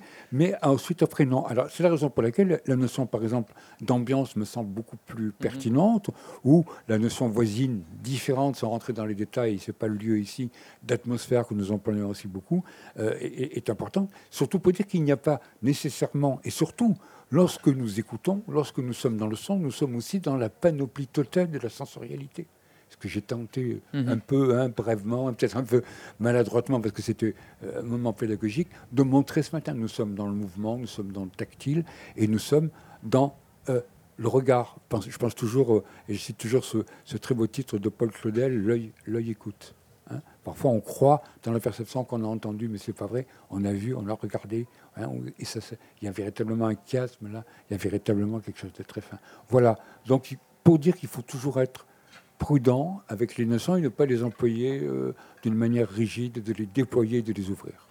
Alors on écoute un son que vous nous avez amené, Patrick Romieux, un son surprise, et vous allez nous dire de quoi il s'agit. En tout cas, il, est très riche euh, justement en plusieurs sens qu'on entend ici.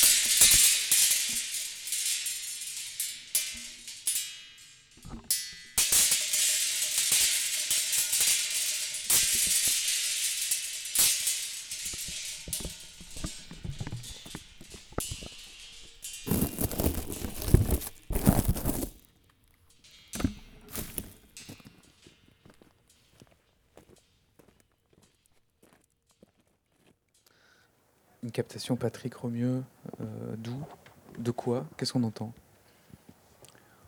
Très rapidement, c'est dans une anecdote euh, qu'il faut que, je vous raconte très rapidement. Euh, à la fin du mois de mars 2015, au matin, vers, 10h15, je corrigeais les copies d'étudiants sur ma terrasse. J'habite dans la campagne, sur la route entre Digne et Barcelonnette. Et d'un seul coup, j'entends au loin une, sirène, euh, une sirène, une sirène qui passe, gendarmerie. Et comme je suis dans un endroit forestier, euh, et j'apprécie toujours la réverbération, je me dis, tiens, il va y avoir une belle réverbération, là, ça va, ça va bien sonner. La voiture passe et tout. J'ai dit, tiens, elle passe un peu vite. Oh. Deux minutes après, deux voitures de gendarmerie, et ça ressonne un peu plus fort et tout. Moi, j'ai pensé à un accident de voiture. Ça arrive assez souvent, malheureusement. Je fais, je fais très vite. Hein. À une heure, quand même, euh, ça a commencé. Alors après, ça n'a pas arrêté. Un défilé absolument incroyable. J'ai regardé les Alpes et je me suis dit, bon, qu'est-ce qu'il y a? Et je me suis dit, euh, j'ai toujours un peu l'esprit ironique, même avec moi-même, et j'étais seul. Je me dis, ça y est, ils s'en sont pris au loup. C'est la guerre au loup. Mais quand même, comme on était en 2015, je me suis dit, il y a peut-être eu un attentat. Et je regarde, je, vois, je vois Alos derrière, je vois l'Italie, le Piémont, je me dis un attentat où dans les montagnes, bref. Et à 13h, j'écoute la radio. Parce que moi, je ne sais pas du tout, je n'ai pas regardé sur mon portable, hein, j'ai un vieux téléphone et tout. Et j'apprends qu'à côté de chez moi, juste euh, face où je corrigeais les copies, il y avait un avion qui était tombé euh, avec 150 personnes dedans et qu'il n'y avait pas un survivant. Et voilà, c'était l'avion sans bruit. Et euh, pour la semaine du son qui a suivi, j'avais fait une conférence que j'avais appelée comme un avion sans bruit. Et bon, évidemment, ça a été quand même quelque chose de très traumatisant. Et dès, le départ, dès le départ, j'ai décidé de- d'enquêter en tant qu'anthropologue sur, euh, sur, euh, sur cette terreur un petit peu en montagne, parce que c'était aussi dans, cette, dans ce climat de terreur. hein. Il faut qu'il ne faut pas oublier des années 2015, hein, où il y avait eu Charlie Hebdo, puis ensuite après, euh, voilà. Et qu'il y avait justement cette vigilance dont on parlait tout à l'heure, hein, très importante par rapport au son. Et donc après le temps passe, etc. Et ce que vous allez, ce que vous venez d'entendre, c'est l'œuvre de quelqu'un que je connais et qui a décidé de faire une, euh, de commémorer à côté de l'endroit, enfin très près de l'endroit où l'avion est tombé, euh, qui a fait une petite œuvre artistique qui se, constitue de 100, enfin je ne sais plus combien il y avait de, voyageurs, je crois que c'est 149, moi je, hein, disons 140 149 plus le, plus le copilote Lubitz qui a précipité l'avion, de 149 tiges qui doivent sonner dans le vent et qui représentent chacun des passagers. Le problème s'est posé, un problème éthique fondamental, s'est posé de savoir si on devait donner la tige à celui qui avait précipité l'avion ou pas. Euh, ça on a discuté. Le, le- c'est pas le Vernet, hein, le Vernet qui est juste à côté, où, vous savez qu'il a disparu au mois de juillet, ce, malheureux enfant qu'on n'a toujours pas retrouvé, qui a aussi été très prenant dans cet accident, euh, un côté très, très, très important parce que ça permettait l'accès. Mais c'est l'autre, c'est la, municipalité de Prats qui a débattu, qui a décidé qu'on ne voulait pas que le, copilote soit. Il y a d'une certaine manière que je ne peux pas révéler, parce que l'auteur me dit de ne pas révéler. Voilà, donc nous sommes montés à cette, à cette, à cette, à cette stèle, et j'ai voulu la faire sonner parce qu'elle est faite pour sonner dans le vent. Donc là, on entend le bruit, on approche. Alors, en plus, on est en montagne, dans le souffle, on était un peu essoufflé, parce que fait pas mal. J'étais avec un ami à moi, parce qu'on a fait un film, j'ai écrit un livre là-dessus, que j'appelle Le Hall de l'inattendu, qui va bientôt sortir, j'espère, mais comme malheureusement, là, j'ai été quand même un peu perturbé par tout ce qui vient de se passer dans la région, je ne voulais pas me, mélanger les- euh, avec les journalistes, etc. Donc j'ai laissé un peu voilà, les choses de côté. Mais pour vous dire qu'il s'agit là du son donc, et de, de ce lien symbolique euh, qui est très important, qui est entre le son et l'évocation de la mort, l'évocation de la disparition, parce que dans la phénoménologie de notre écoute, dans ce qui se passe, les sons, avant les enregistrements, mais même du temps les enregistrements, et c'est que moi je tiens un peu à l'enregistrement, d'ailleurs vous l'avez vu tout à l'heure, hein, quand on cherchait les, Chercher les les sons, fichiers, oui. mes fichiers, ils sont, Ils sont pas n'existent pas, ils sont pas nommés. Non, j'aime que le son disparaisse et ne revienne plus pour avoir peut-être le plaisir ou la joie de- d'en d'en- d'en reproduire un nouveau. Mais je ne suis pas du tout un fétichiste de l'enregistrement, j'aime pas ça, euh, quelque part. Si j'adore la musique ou les instruments de musique. Voilà pour répondre à votre question sur ce qu'il en est de ce que l'on entend. Et ce sont les tiges qui, là, bien entendu, bon, il n'y avait pas beaucoup de vent, mais qui sont appelées hein, à, à rappeler effectivement les, les, les âmes, ou je ne sais comment dire là, hein, euh, les- euh, ça- tout le monde peut mettre le mot qui, qui lui convient sur la présence ben, de ces malheureuses personnes qui ont quand même perdu la vie euh, un peu véritablement contre leur gré. Alors au moment où vous parlez de ça, il y a des bourrasques qui se lèvent sous le chapiteau euh, à côté du prieuré de Salagon. Nous sommes dans cette émission pour les automnales de Salagon. Donc l'automne est en train de se rappeler à nous. Euh, donc cette sculpture sonore euh, doit sonner en ce moment s'il y a ce vent là Ben, je- je- là-haut. Je, l'espère, oui, je l'espère. On entend des bambous derrière nous puisqu'il y a une Ouais, animation ouais, aussi de ouais, bambou son de système où les, les grands et les petits sont Ouais. invités à créer des instruments en bambou. Donc voilà, on n'a pas le même son euh, métallique, Mais mais, c'est une très belle œuvre, en tout cas, je- que je vous conseille d'aller. euh, Enfin, je vous conseille. D'aller explorer, ouais, bah, d'aller, d'aller, oui, de, de, de, de- de vous, de vous y rendre. Et puis, Mm. bon, c'est un lieu, voilà, c'est un espace d'hommage c'est quand même aussi. pas, voilà, c'est pas un lieu, c'est pas du tout pour faire, euh, un, euh, c'est pas du tout pour faire de euh, un quelconque tourisme morbide ou tourisme noir, comme l'on dit, pas du tout. Mais bon, les gens ont beaucoup tenu, ça je dois le dire, hein, et les gens, notamment les familles des gens qui ont disparu là, ont été les premiers, les familles allemandes, il y a eu beaucoup d'Allemands, de gens qui reviennent pour les anniversaires de personnes disparues, ont beaucoup tenu justement à refaire ami avec la montagne, à la revisiter et donc à passer sur cette cicatrice. Hein. Donc je dirais que d'y retourner ou d'y aller euh, n'est pas du tout une, une, quelconque violation contre la mémoire des gens, mais euh, voilà, peut au contraire les accompagner dans leur présence euh, sur ce lieu. Alors un exemple du coup aussi d'espace de, d'espace sonore. Alors anthropisé, je ne sais pas si c'est vraiment le terme officiel, mais un espace où l'homme a une, une, prégnance assez, assez forte la main de l'homme ou l'oreille de l'homme, en tout cas, euh, euh, agit. Je vous propose de revenir euh, en ville avec un exemple aussi de d'inspiration de, de, ces, ces sons mécaniques vers une pratique musicale. C'est un extrait d'une promenade sonore, une promenade sonore qu'on réalise à Radio Grenouille Phonia euh, euh, avec un casque. On met un casque sur les oreilles, on va euh, marcher en écoutant des, gens qui nous parlent. C'est des formes de documentaire ou de création sonore en, mouvement. Je sais que Patrick Romieux est sur l'usage du casque audio. On pourrait continuer aussi à débattre un peu, mais on va écouter cet extrait et, voir ce qu'il nous dit. C'est un extrait d'une promenade sonore qui s'appelle Invisible Résistance, réalisée avec Moïse 13.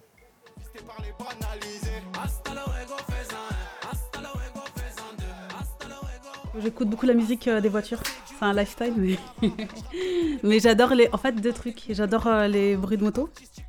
Donc, euh, du coup, quand je marche au Jarret ou sur le boulevard de la Libération,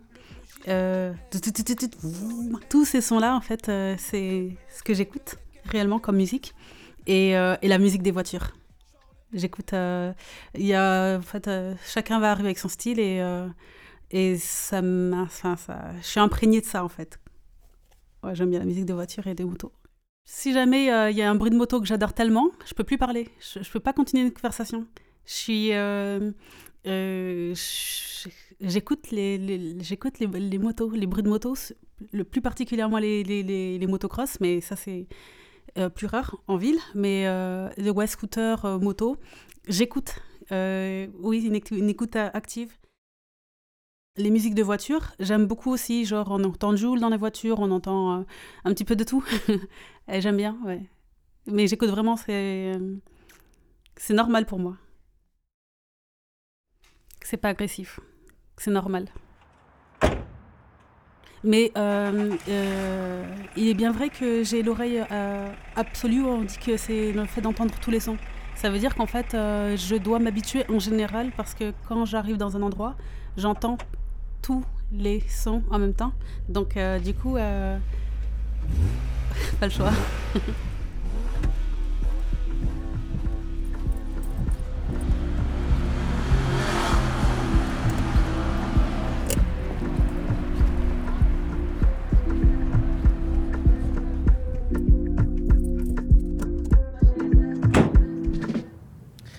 promenade sonore donc de Moïcha 13 euh, réalisée avec elle, en tout cas euh, un parcours euh, dans la ville de Marseille, Invisible Résistance. Donc elle témoigne là d'une écoute musicale du monde. En tout cas, c'est un paysage, une ambiance sonore alors là, urbaine, mécanique, qui l'inspire dans sa musique. Elle a plusieurs pratiques musicales de plusieurs styles, de la techno très dure à du rap R&B.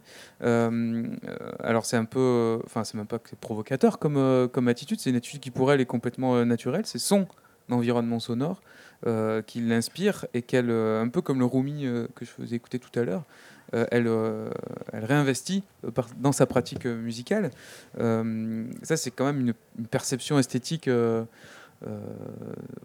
vraiment très intéressante à penser par rapport à tout ce qu'on se dit depuis tout à l'heure. moi, je crois que ça, ça relativise. On a eu le propos tout à l'heure hein, sur son et bruit. Ça montre bien qu'effectivement, de façon de contexte, mais je crois que d'une manière beaucoup plus intéressante, il y a ce que j'appellerais l'érotologie sonore. Il y a la dimension de, de, l'érotisme sonore. Et on a un collègue il y a très longtemps, alors j'en ai plus du tout entendu parler, qui, est un espagnol qui, avait, euh, qui avait travaillé avec le Cresson à une époque et qui réfléchissait beaucoup sur ce qu'il appelait l'érotisme sonore. Il ne faut pas quand même oublier qu'il euh, y a cette dimension d'excitation du rythme de, du leçon. N'oubliez pas que, par exemple, dans, dans, des, dans des danses de certains, de certains, certains pays, je crois que c'était chez les Pygmées, où notamment les danses avec le rythme se terminent par, par des, des éjaculations des, des hommes, hein, euh, etc. Il y a toute cette dimension de l'érotisme sonore, de, de l'érotologie sonore, et qui, qui, est absolument fondamentale. Moi, c'est ce que j'entendais un peu dans ce qu'elle disait, dans ce qu'elle disait elle. Et hum, je dirais que de notre côté, alors là, ça nous mène justement vers les côtés un petit peu qui sont toujours par, et surtout maintenant que quand même, il faut, pour quelqu'un, j'ai plus 25 ans, je commence à avoir un certain âge, qui est assez fasciné par, euh, euh, très énervé, enfin fasciné du côté, très du côté négatif par le politiquement correct contemporain. Euh, il y a tout un. Moi, je suis très intéressé, par exemple, et, j'avais commencé à travailler là-dessus, mais je veux vraiment le poursuivre sur le son, sur le rôle du son dans la pornographie. Et j'avais rencontré, j'avais rencontré des dames charmantes des dames déjà d'un certain âge et tout, euh, qui, qui, faisaient les doublages, vous savez, de certains films porno et qui expliquaient de manière très très triviale, mais je veux dire avec des trucs très très simples et tout, comment elles arrivaient à reproduire des bruits de. Des bruits. Et un jour, j'ai un étudiant qui est venu me voir après un, après un. Excusez-moi, ça peut paraître un peu provocateur, mais c'est un peu partie de oh, ma personnalité. On est dans la ligne là. voilà. Et, et, et, qui me dit, Monsieur, euh, je voudrais m'intéresser, je m'intéresse, je m'intéresse, je m'intéresse beaucoup, beaucoup au son, et j'étais en plein dans ce travail. Je lui dis, ben, écoute, si c'est ça, réfléchis au son de la muqueuse. Il me dit, mais quoi, monsieur, le son J'ai dit, oui, le son de la muqueuse. J'ai dit, écoute, si tu regardes pas, mais j'ai dit, écoute du porno à défaut de le regarder. Un très bon titre d'album euh, de groupe punk, ça. Le son de voilà, peut-être. Mais bon, je pousse un peu, je m'excuse. Hein. Je m'excuse pour les oreilles chastes qu'il pourrait y avoir sur vos lignes. Non, mais il faut dire qu'il faut. Enfin, je suis anthropologue, donc je, je m'occupe de tout. Et je veux dire que là, ce que j'ai entendu, c'est effectivement cette érotologie de sons mm. qui peuvent paraître, et là, je deviens très sérieux, hein, euh, euh, négatifs bruyant. Moi, je suis le premier, je peux vous assurer maintenant. Et si je vais à Marseille, il faut te dire, ah, de mettre comme ça, de voir, vous voyez, cette réaction, de dire, ah non, ah non, de hurler, de hurler par la moto qui passe et tout. Et parfois, et par contre, je reconnais. Il faut aussi, j'ai beaucoup interrogé euh, ceux qui conduisent les Harley. Hein. Vous Ah savez oui. qu'il y a tout le culte de la Harley. C'était une de mes Solex. questions d'ailleurs, si vous aviez une Voilà. réponse à ça, oui. Oui, le euh, cas de la Harley Davidson. Et monsieur, est-ce que le scooter, c'est la Harley du pauvre En je- termes de présence sonore dans la ville, est-ce qu'il y a, Oui, je pense. il y a, il y a des je publications pense. là-dessus Oui, je pense. Et il n'y a pas Super. longtemps, on avait fait, et je terminerai là-dessus, il y avait une réunion à Valençol euh, sur les, les- Il y a 7 ou 8 ans, mais c'est un ami à moi qui allait, je n'ai pas pu m'y rendre, mais il avait fait l'enregistrement. Vous savez, des gens qui sont les collectionneurs de Solex. Tous les gens autour de Solex vieux et qui a un son absolument incroyable, hein, et le son de moteur du Solex. etc. Et ça, c'est très important. Et vous avez la puissance. C'est-à-dire que celui qui est là-dessus, il a la puissance du son, Mm. il a la puissance de la cloche. Donc, il a la puissance divine. Hmm. hein. Et ça, c'est très important. hein. Mais sur ces approches, justement, cette description de son, là, c'est ce que nous dit Moïse Chatteret, c'est comment elle l'entend, comment elle le décrit, comment ça lui, euh, ça lui plaît, ça l'inspire. Euh, mais ce, ce geste-là, c'était aussi le, le sens de l'extrait euh, de Roger Jouve qui parlait de Knut Victor et comment lui, il entend la Durance et il parle de la Durance Très qui beau, brame. ouais. Une, c'est une, comment on met des mots, et ça c'est Ouais. vraiment votre endroit, Patrick Romieux, Ouais. comment on met des mots sur ce qu'on entend. Euh, mais comment on décrit, comment on parle de cet environnement sonore, de ces ambiances. Et là, je me tourne vers, vers Iris Kaufmann, parce que tu es venu aussi, Iris, euh, avec, euh, avec des extraits, des extraits de, alors, de collectage qui font euh, partie de ton travail. Donc, tu es ethnologue, mais aussi euh, euh, musicienne, euh, artiste sonore, compositrice. On, pareil, on pourrait euh, déployer plein de, plein de facettes de ta pratique. Tous ceux qui sont autour des micros aujourd'hui euh, ont, plusieurs, euh, ont plusieurs pratiques euh, liées au son. Une fois qu'on est dedans, on est un peu aspiré par, ces, par tous ces espaces-là. Euh, tu, as, tu as rencontré des gens qui te décrivent le son, alors notamment le son euh, en milieu pastoral. Ça, c'est ton endroit. Euh, les sonnailles, les cloches, les troupeaux, et comment euh, ils entendent cet endroit-là qui peut être aussi bruyant et difficile que la ville. Alors oui, tout à fait. Alors en sachant aussi que ces pratiques sonores, c'est pas forcément un endroit de dialogue. C'est-à-dire que c'est une pratique. Les, gens mettent des cloches à leurs animaux en faisant des choix, des choix dans le caractère de l'animal ou dans le corps sonore. Mais ils en parlent pas forcément. Enfin, c'est pas un réflexe. Ils n'ont pas un discours vraiment construit sur euh, sur la pratique. C'est c'est assez. euh, donc, euh, donc en fait, des fois les mots manquent, mais en même temps, il s'agit de pas trop les donner, effectivement. Donc euh, la, recherche que j'ai commencé à mener vraiment plus sérieusement depuis l'an passé, j'ai tâché de la faire en, en prenant garde de ne pas employer trop de, mots, de ne pas donner trop de clés en fait d'expression, pour que ces éleveurs passionnés, parce que c'est surtout euh, une recherche en fait euh, auprès d'éleveurs passionnés, ben, pour qu'ils puissent en fait livrer leur propre vocabulaire, effectivement, et, et donner leurs propres mots à leur pratique. Ouais. On en écoute un peut-être? Un extrait d'entretien. Euh, je te laisse le resituer. Oui, alors euh, c'est un, un entretien qui a été réalisé auprès d'un éleveur de vaches de race Aubrac qui participait à la fête de transhumance de Saint-Géniès-d'Olt en Aveyron. Donc à savoir qu'en fait le, le troupeau partait de, de, de la Garrigue, un hameau situé à côté entre Lessac et Gaillac d'Aveyron, et euh, remontait pour traverser ce village juste avant de prendre la route des montagnes et de l'Aubrac. Et, euh, et donc, euh, on l'a questionné sur euh, la manière dont il choisissait ses sons, enfin ses sons, ses, ses cloches. On lui a demandé, en fait, souvent, on, arrivait chez, chez ces éleveurs et au bout d'un moment, il nous disait Vous voulez voir les cloches? Et on, entrait un peu dans, la salle de collection et du coup, c'était l'occasion de nous faire sonner leurs préférés et de nous expliquer pourquoi celle-ci plutôt qu'une autre et pourquoi pas celle-là. Donc voilà. On Bonne écoute, on écoute cet extrait d'entretien capté par Iris Kaufmann. Chacun a son oreille. Il y en a qui ont l'oreille musicale. Moi, j'ai pas l'oreille musicale, mais après, j'ai l'oreille pour les cloches. Euh, Voilà, J'écoute une cloche, je dis ça, le bruit me plaît ou me plaît pas.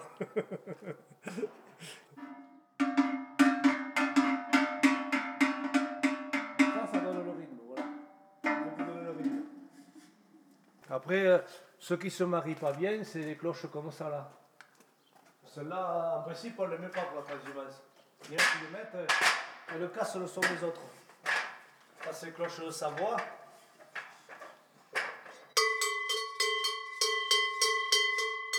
C'est des cloches qu'on met une dans chaque troupeau qu'on entend de loin. Avec le vent ou tout ça, on les entend de loin, celle-là. Mais si on la met pour la transhumance, elle casse le son des autres. Vous avez les cloches en bronze, là.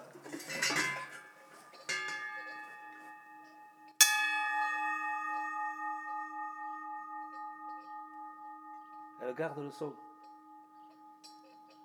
Là, c'est pareil, quand on achète des cloches, on apprend à les connaître. Et moi, j'ai toujours acheté les cloches euh, au son, quoi. Chaque fois, j'écoutais et je choisissais ma cloche au son. Il faut qu'elle garde le son.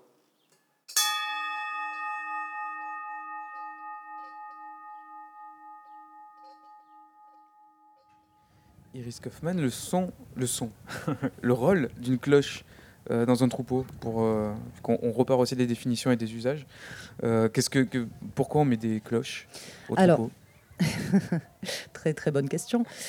Ça dépend déjà de, de l'occasion. Là, il fait une distinction. Par exemple, il dit cette cloche-là, on la mettra pas pour la transhumance, mais il indique qu'on peut être amené à l'utiliser dans le cadre de la pâture. Donc voilà, il va y avoir des cloches qui vont être spécifiquement dévolues à ce moment de marche et de migration vers, la montagne et de redescente parfois, même si on constate souvent que lors des redescentes, on a tendance à mettre moins de son. Euh, et donc, euh, il y a déjà ça, il y, a- une utilité, on va dire, donc, pour la marche. Je ne sais pas si vous l'avez entendu, donc, quand il fait sonner la première, la première cloche, qui a un son assez mat et assez grave, il dit voilà, ça, ça donne le rythme. Donc, c'est euh, pour, le, coup, son utilité, c'est euh, de, de- créer une cadence, en fait. euh, dans, la marche. Ensuite, on passe par cette cloche qui n'est pas adaptée à la transhumance, mais qui sert en fait dans le pâturage parce que par ses propriétés acoustiques, on va dire qu'elle va être, pourra être entendue au-delà de certaines conditions météorologiques comme le brouillard par exemple. Et après, concrètement, euh, il y a un moment où on dépasse le cadre strictement utilitaire pour rentrer dans quelque chose d'assez esthétique. Quand on entend cette troisième cloche de bronze, par exemple, ces sonorités-là, elles étaient utilisées en pâturage euh, il y a encore 30 ou 40 ans de manière assez anecdotique, c'est-à-dire qu'on avait euh, une seule petite cloche dans un pâturage qui permettait de repérer où était l'ensemble du troupeau. Ça, c'est une pratique qu'on retrouve encore aujourd'hui, mais la présence de ces cloches de bronze s'est beaucoup développée dans la transhumance pour des raisons que je dirais car- caractériserais plutôt d'esthétique en fait, parce que c'est joli, parce que c'est faste, parce qu'en fait ce moment de la transhumance c'est aussi un moment de mise en représentation de l'activité de l'éleveur. C'est le moment où il va parader quelque part. En plus comme ces troupeaux traversent des fêtes de, de- de- des fêtes d'estive, donc qui ont donc aussi une portée touristique.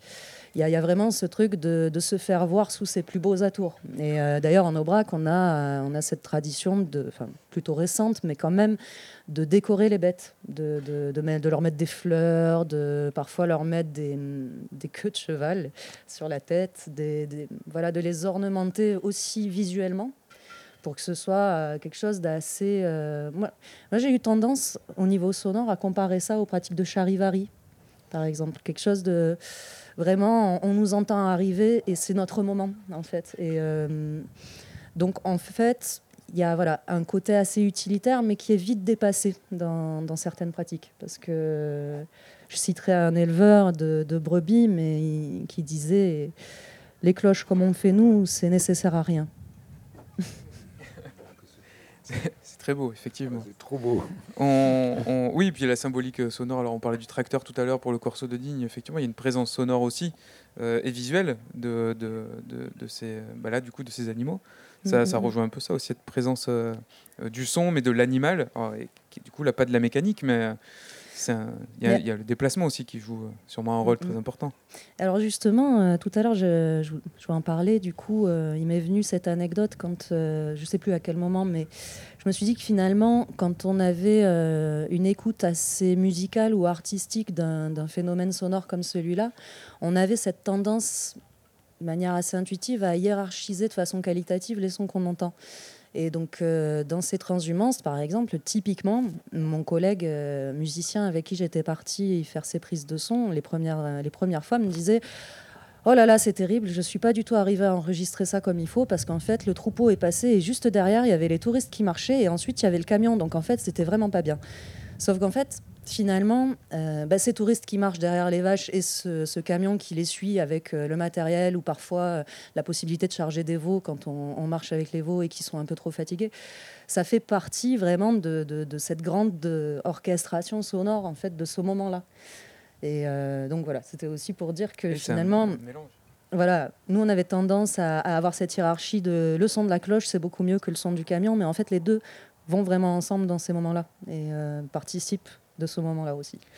On écoute peut-être une description justement d'un paysage euh, qui vient de oui. Gaillac, qui a été enregistré à Gaillac. en Voilà, je vais dire juste un petit mot. C'est un de mes moments préférés de mon terrain parce que des fois on enregistre pendant des semaines et on revient avec pas grand-chose. et euh, en fait, donc ce- cet éleveur qu'on entend dans l'extrait précédent, euh, donc je, suis allée, euh, je suis allée le voir euh, pour la préparation de sa transhumance quand il a ensonnaillé son troupeau, qu'il a commencé à préparer les, décorations et je l'ai suivi à son départ. Puis j'ai pris les devants et je suis allée me poster dans un village juste à côté, à 5 km, je crois. Oui, 5 km. Il était 5 heures du matin. Et je pensais être seule, donc. Et je me suis installée sous un arbre avec, mon, avec mes, micros. Et, là est arrivé un monsieur qui, s'est mis à me parler pendant bon, 20 minutes. L'extrait que vous allez entendre est beaucoup plus court parce qu'il a été synthétisé, on va dire. Je, je vous en livre une synthèse, mais euh, il y a même ce moment que j'ai coupé où, après avoir parlé pendant 15 minutes, arrive sa collègue et il lui dit il faut pas parler parce qu'il y a la dame qui enregistre. Et euh, donc on m'entend aussi dans l'extrait, mais ce qui est assez frappant, c'est que sans que je lui demande rien, il, il- il s'est mis à décrire et à expliquer euh, ce qu'il entendait et ses habitudes d'écoute. Voilà, juste avant l'arrivée de ce fameux troupeau, qui est donc le troupeau de l'éleveur euh, qu'on a entendu euh, décrire la manière dont il choisissait ses sons et ses bruits. Et on écoute cet extrait capté donc à Gaillac. Elles sont dans le trou. Là.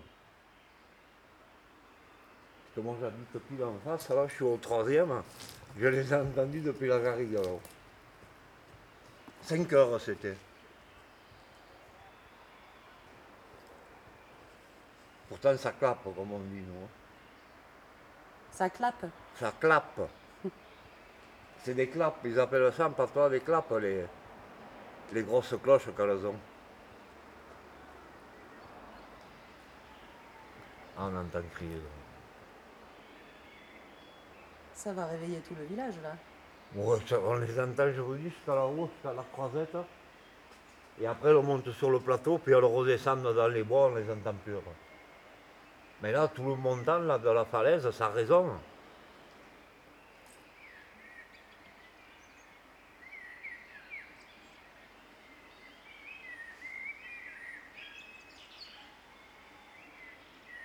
Ouais, le jour il se.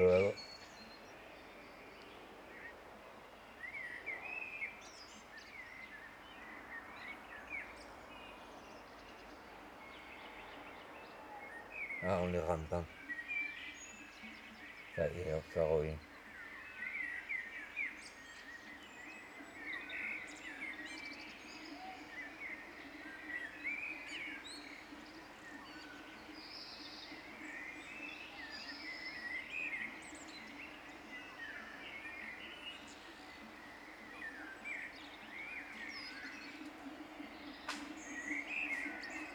Elles arrivent, Jacques. Dépêchez-vous.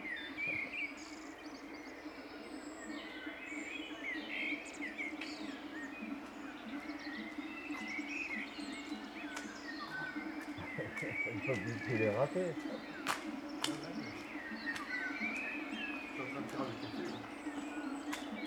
je les ai entendues de la maison. Elles arrivent. T'entends? Ouais, ouais, ouais.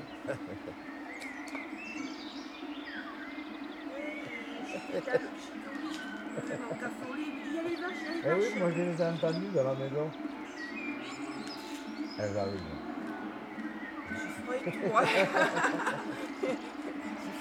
ah ouais, oh, ça fait du. Moi je les ai entendues depuis, depuis la narine. Mais Du troisième, on j'entends bien. Non, non, non. Ils vont être tracés pour les, les, les faire tracer. ouais.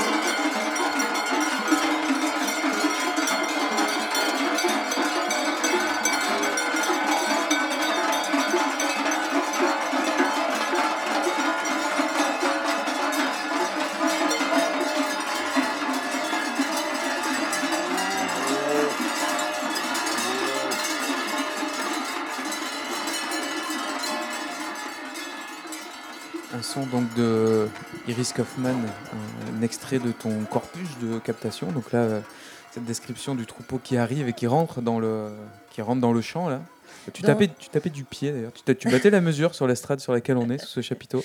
C'est parce que j'ai été à bonne école. Bon, en fait, on était sur une place de village euh, sous un arbre, donc on entend pas mal les oiseaux. Au début, je sais pas si vous entendiez bien le début. On perçoit le troupeau par un moment, mais pas tout le temps. Il est très fait, on conseillera aux auditeurs d'écouter au casque pour la rediffusion. Oui, et puis après, je pense qu'il y a une habitude aussi hum, de perception. Moi, quand j'ai commencé ce terrain, j'entendais pas du tout les cloches de loin. Et euh, maintenant, je les distingue du ruisseau, par exemple. Ça se ressemble de, de manière assez lointaine. Et donc, tu disais que je tapais du pied. Oui, parce que bon, j'ai passé plusieurs semaines donc, euh, auprès de, de ces éleveurs et éleveuses qui me répétaient euh, chaque jour la clap, ça donne le rythme. Ça donne le rythme, ça donne le rythme. Et en fait, on l'entend cl- clairement dans, l'enregistrement, cette espèce de côté très clon, kéclon, kéclon, kéclon, kéclon. Et effectivement, en fait, c'est des cloches qui ont des fonctions d'entraîneur et qui cadencent, qui ont tendance à, je pense peut-être, réguler la marche des animaux entre eux, parce que les claps sont quand même relativement cadencées entre elles. Et puis voilà, il y a cette espèce de masse sonore beaucoup plus claire qui arrive derrière et, et qui du coup a, dont on ne perçoit pas forcément la fonction. Comme je te disais, moi je l'ai compris vraiment plus comme une espèce de, de remplissage sonore, euh, parce que c'est, on a d'abord ce son grave qui arrive sombre, comme on dit en fait dans le langage pastoral, parce qu'on va parler plutôt de, de, son clair et de son sombre en fonction des, des, basses et des aigus. Mais on a cette arrivée d'un, d'un son sombre et très cadencé, et derrière une espèce de masse sonore. euh, assez informe qui se, déploie, qui résonne aussi parce que ces cloches de bronze sont très résonantes, donc euh, ça a tendance à un peu euh, se, mélanger. J'ai des enregistrements où ces sons aigus sont tellement puissants qu'en fait on, on perçoit plus trop, ça fait une espèce de de trucs assez bizarres. Voilà. Mais euh, donc voilà pourquoi je tape du pied. c'est parce que je trouve que c'est des musiques profondément rythmiques. Mais aussi, voilà, comme je disais, euh, il y a cet aspect, cet aspect de la masse sonore impressionnante du, du charivari ou, qui fait accourir les gens. Bon, il y, avait- il y a, il y a quelque chose d'assez fort. Je compare souvent ces, ces pratiques sonores à, à la noise, en fait. Mm. Ce que j'appelle la, la noise du pastoralisme, on va dire. Oui, tu en d- découle aussi une pratique euh, musicale du coup que, tu as à partir de, de sonnailles et de, et. Est-ce que par rapport, alors pour revenir euh, à l'ethnologie, on est dans un musée ethnologique ici à Salagon, c'est aussi un espace de conservation des cultures euh, populaires, rurales populaires ici. Est-ce que ton travail justement a une, une vocation aussi à la conservation de ces, de ces sons-là, de ces usages de ces sons-là? Alors oui, tout à fait. C'est-à-dire que bon, j'ai d'abord commencé euh, donc par une pratique artistique où effectivement j'ai d'abord commencé aussi par euh, collecter ces corps sonores directement, c'est-à-dire récupérer des, des cloches que les éleveurs trouvaient euh, trop mauvaises pour leur usage, mais qui restaient encore assez valables pour ma pratique artistique. J'aime bien raconter cette anecdote aussi en disant que j'étais une espèce de déchetterie ambulante pour les vieilles casseroles. mais euh, du coup, j'ai- commencé à faire de la musique avec ces vieilles casseroles, ces cloches pourries. Et assez vite, j'ai aussi rencontré des gens qui m'ont dit Je comprends pas l'intérêt de ce que tu fais, parce qu'en fait, la musique des troupeaux, enfin, le son des troupeaux est une musique en elle-même. Donc, au fur et à mesure, donc, je, je suis repartie dans le terrain. J'essaie Je vais essayer de pas trop m'emmêler les pinceaux. Et euh, ça a été euh, effectivement possible grâce à des financements au titre de la collecte pour le dépôt en banque de données au titre patrimonial. Et euh, donc, une partie de ce travail, effectivement, consiste à réaliser des entretiens relativement similaires auprès des éleveurs pour le- les questionner sur leurs critères de choix, sur la fonction utilitaire, sur l'esthétique, pourquoi tu aimes ce son, pourquoi tu n'aimes pas ce son, est-ce que ce son te plaît, pourquoi? Et euh, pour qu'ensuite ces données soient déposées dans des, des, phonothèques et à terme éventuellement puissent euh, également servir euh, la recherche.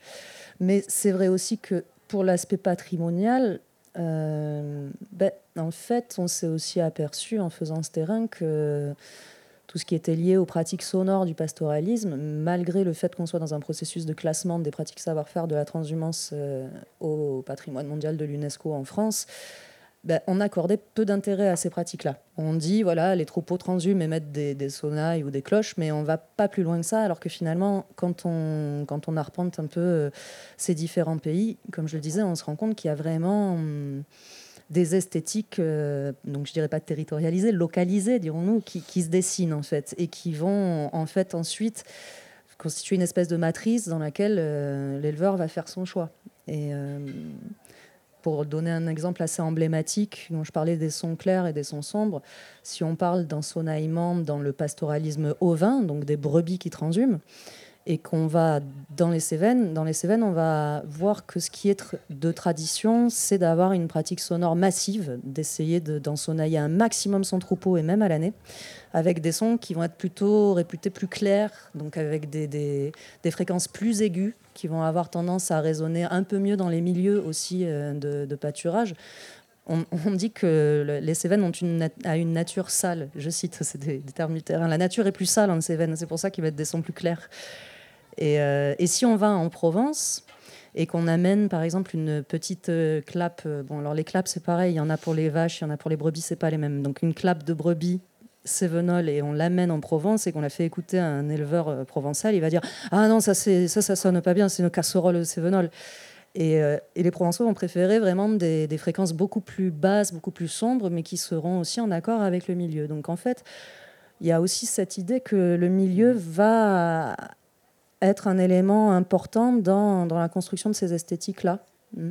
Une vraie réponse aussi euh, entre comment sont harmonisées les cloches du troupeau et le- et le- le- l'environnement sonore. Ouais. On arrive à la, à la fin de, de cette émission. Je- on, on évoquait la, la conservation. Il y a aussi le- la dimension de sensibilisation. Donc là, on- si on revient aussi au son naturaliste, le fil recording, la pratique du fil recording et l'audio naturalisme, c'est aussi une conservation, un, un classement, entendre des sons peut-être naturels qu'on n'entendra plus si on n'en prend pas soin et si on n'est pas attentif aussi, euh, Patrick Romieux, paf, on a des sons qui nous échappent.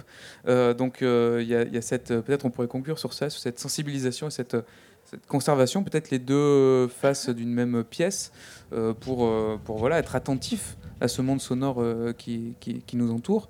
Merci beaucoup à vous tous d'avoir d'avoir été là.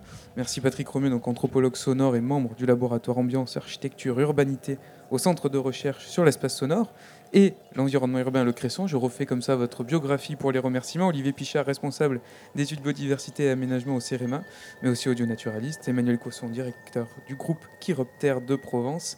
Iris Kaufmann, artiste sonore, chanteuse, performeuse et euh, ethnologue. Et cette émission Anthropocène, Tendons l'oreille a été réalisée dans le cadre des automnales de Salagon. Dans cette année, le thème est Bzit, Krak, Vroom, une je crois, inspirée de vous, Patrick Romieux, pour défier le langage.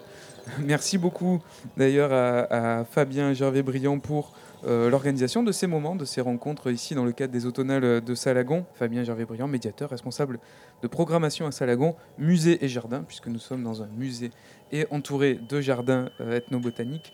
Merci à Alexandre Simonini et Gilali Amiche à la technique et diffusion.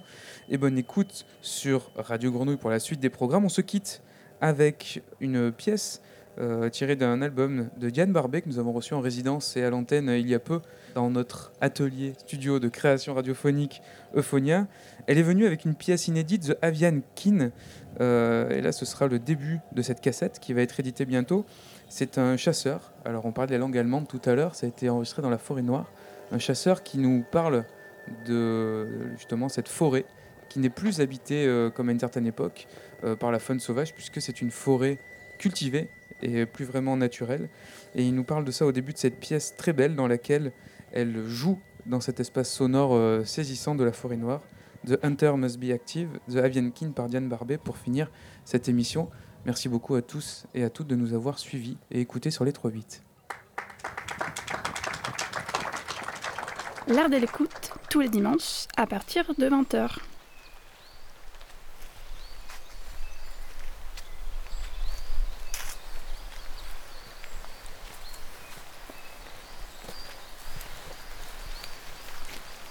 Deswegen muss man immer ein bisschen gucken, ne? dass man, wenn zu viele Füchse sind, dann muss man halt ab und zu auch mal einen Fuchs schießen, ne? klar. Ja, ja. Das ist, viele behaupten halt, die Natur wird sich selbst regulieren. Aber die Natur reguliert sich nur dort selbst, wo man wirklich noch eine Naturlandschaft hat. Aber wir haben keine Naturlandschaft mehr, wir haben eine reine Kulturlandschaft.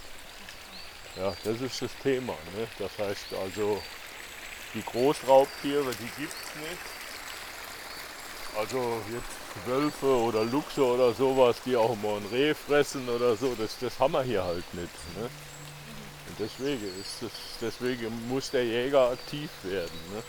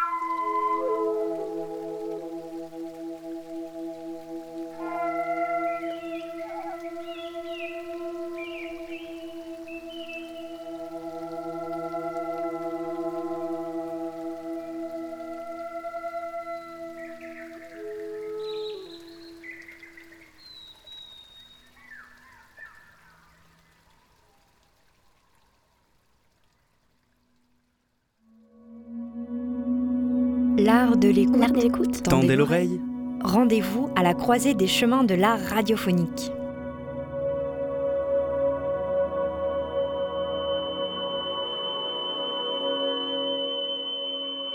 L'art de l'écoute, tous les dimanches, à partir de 20h.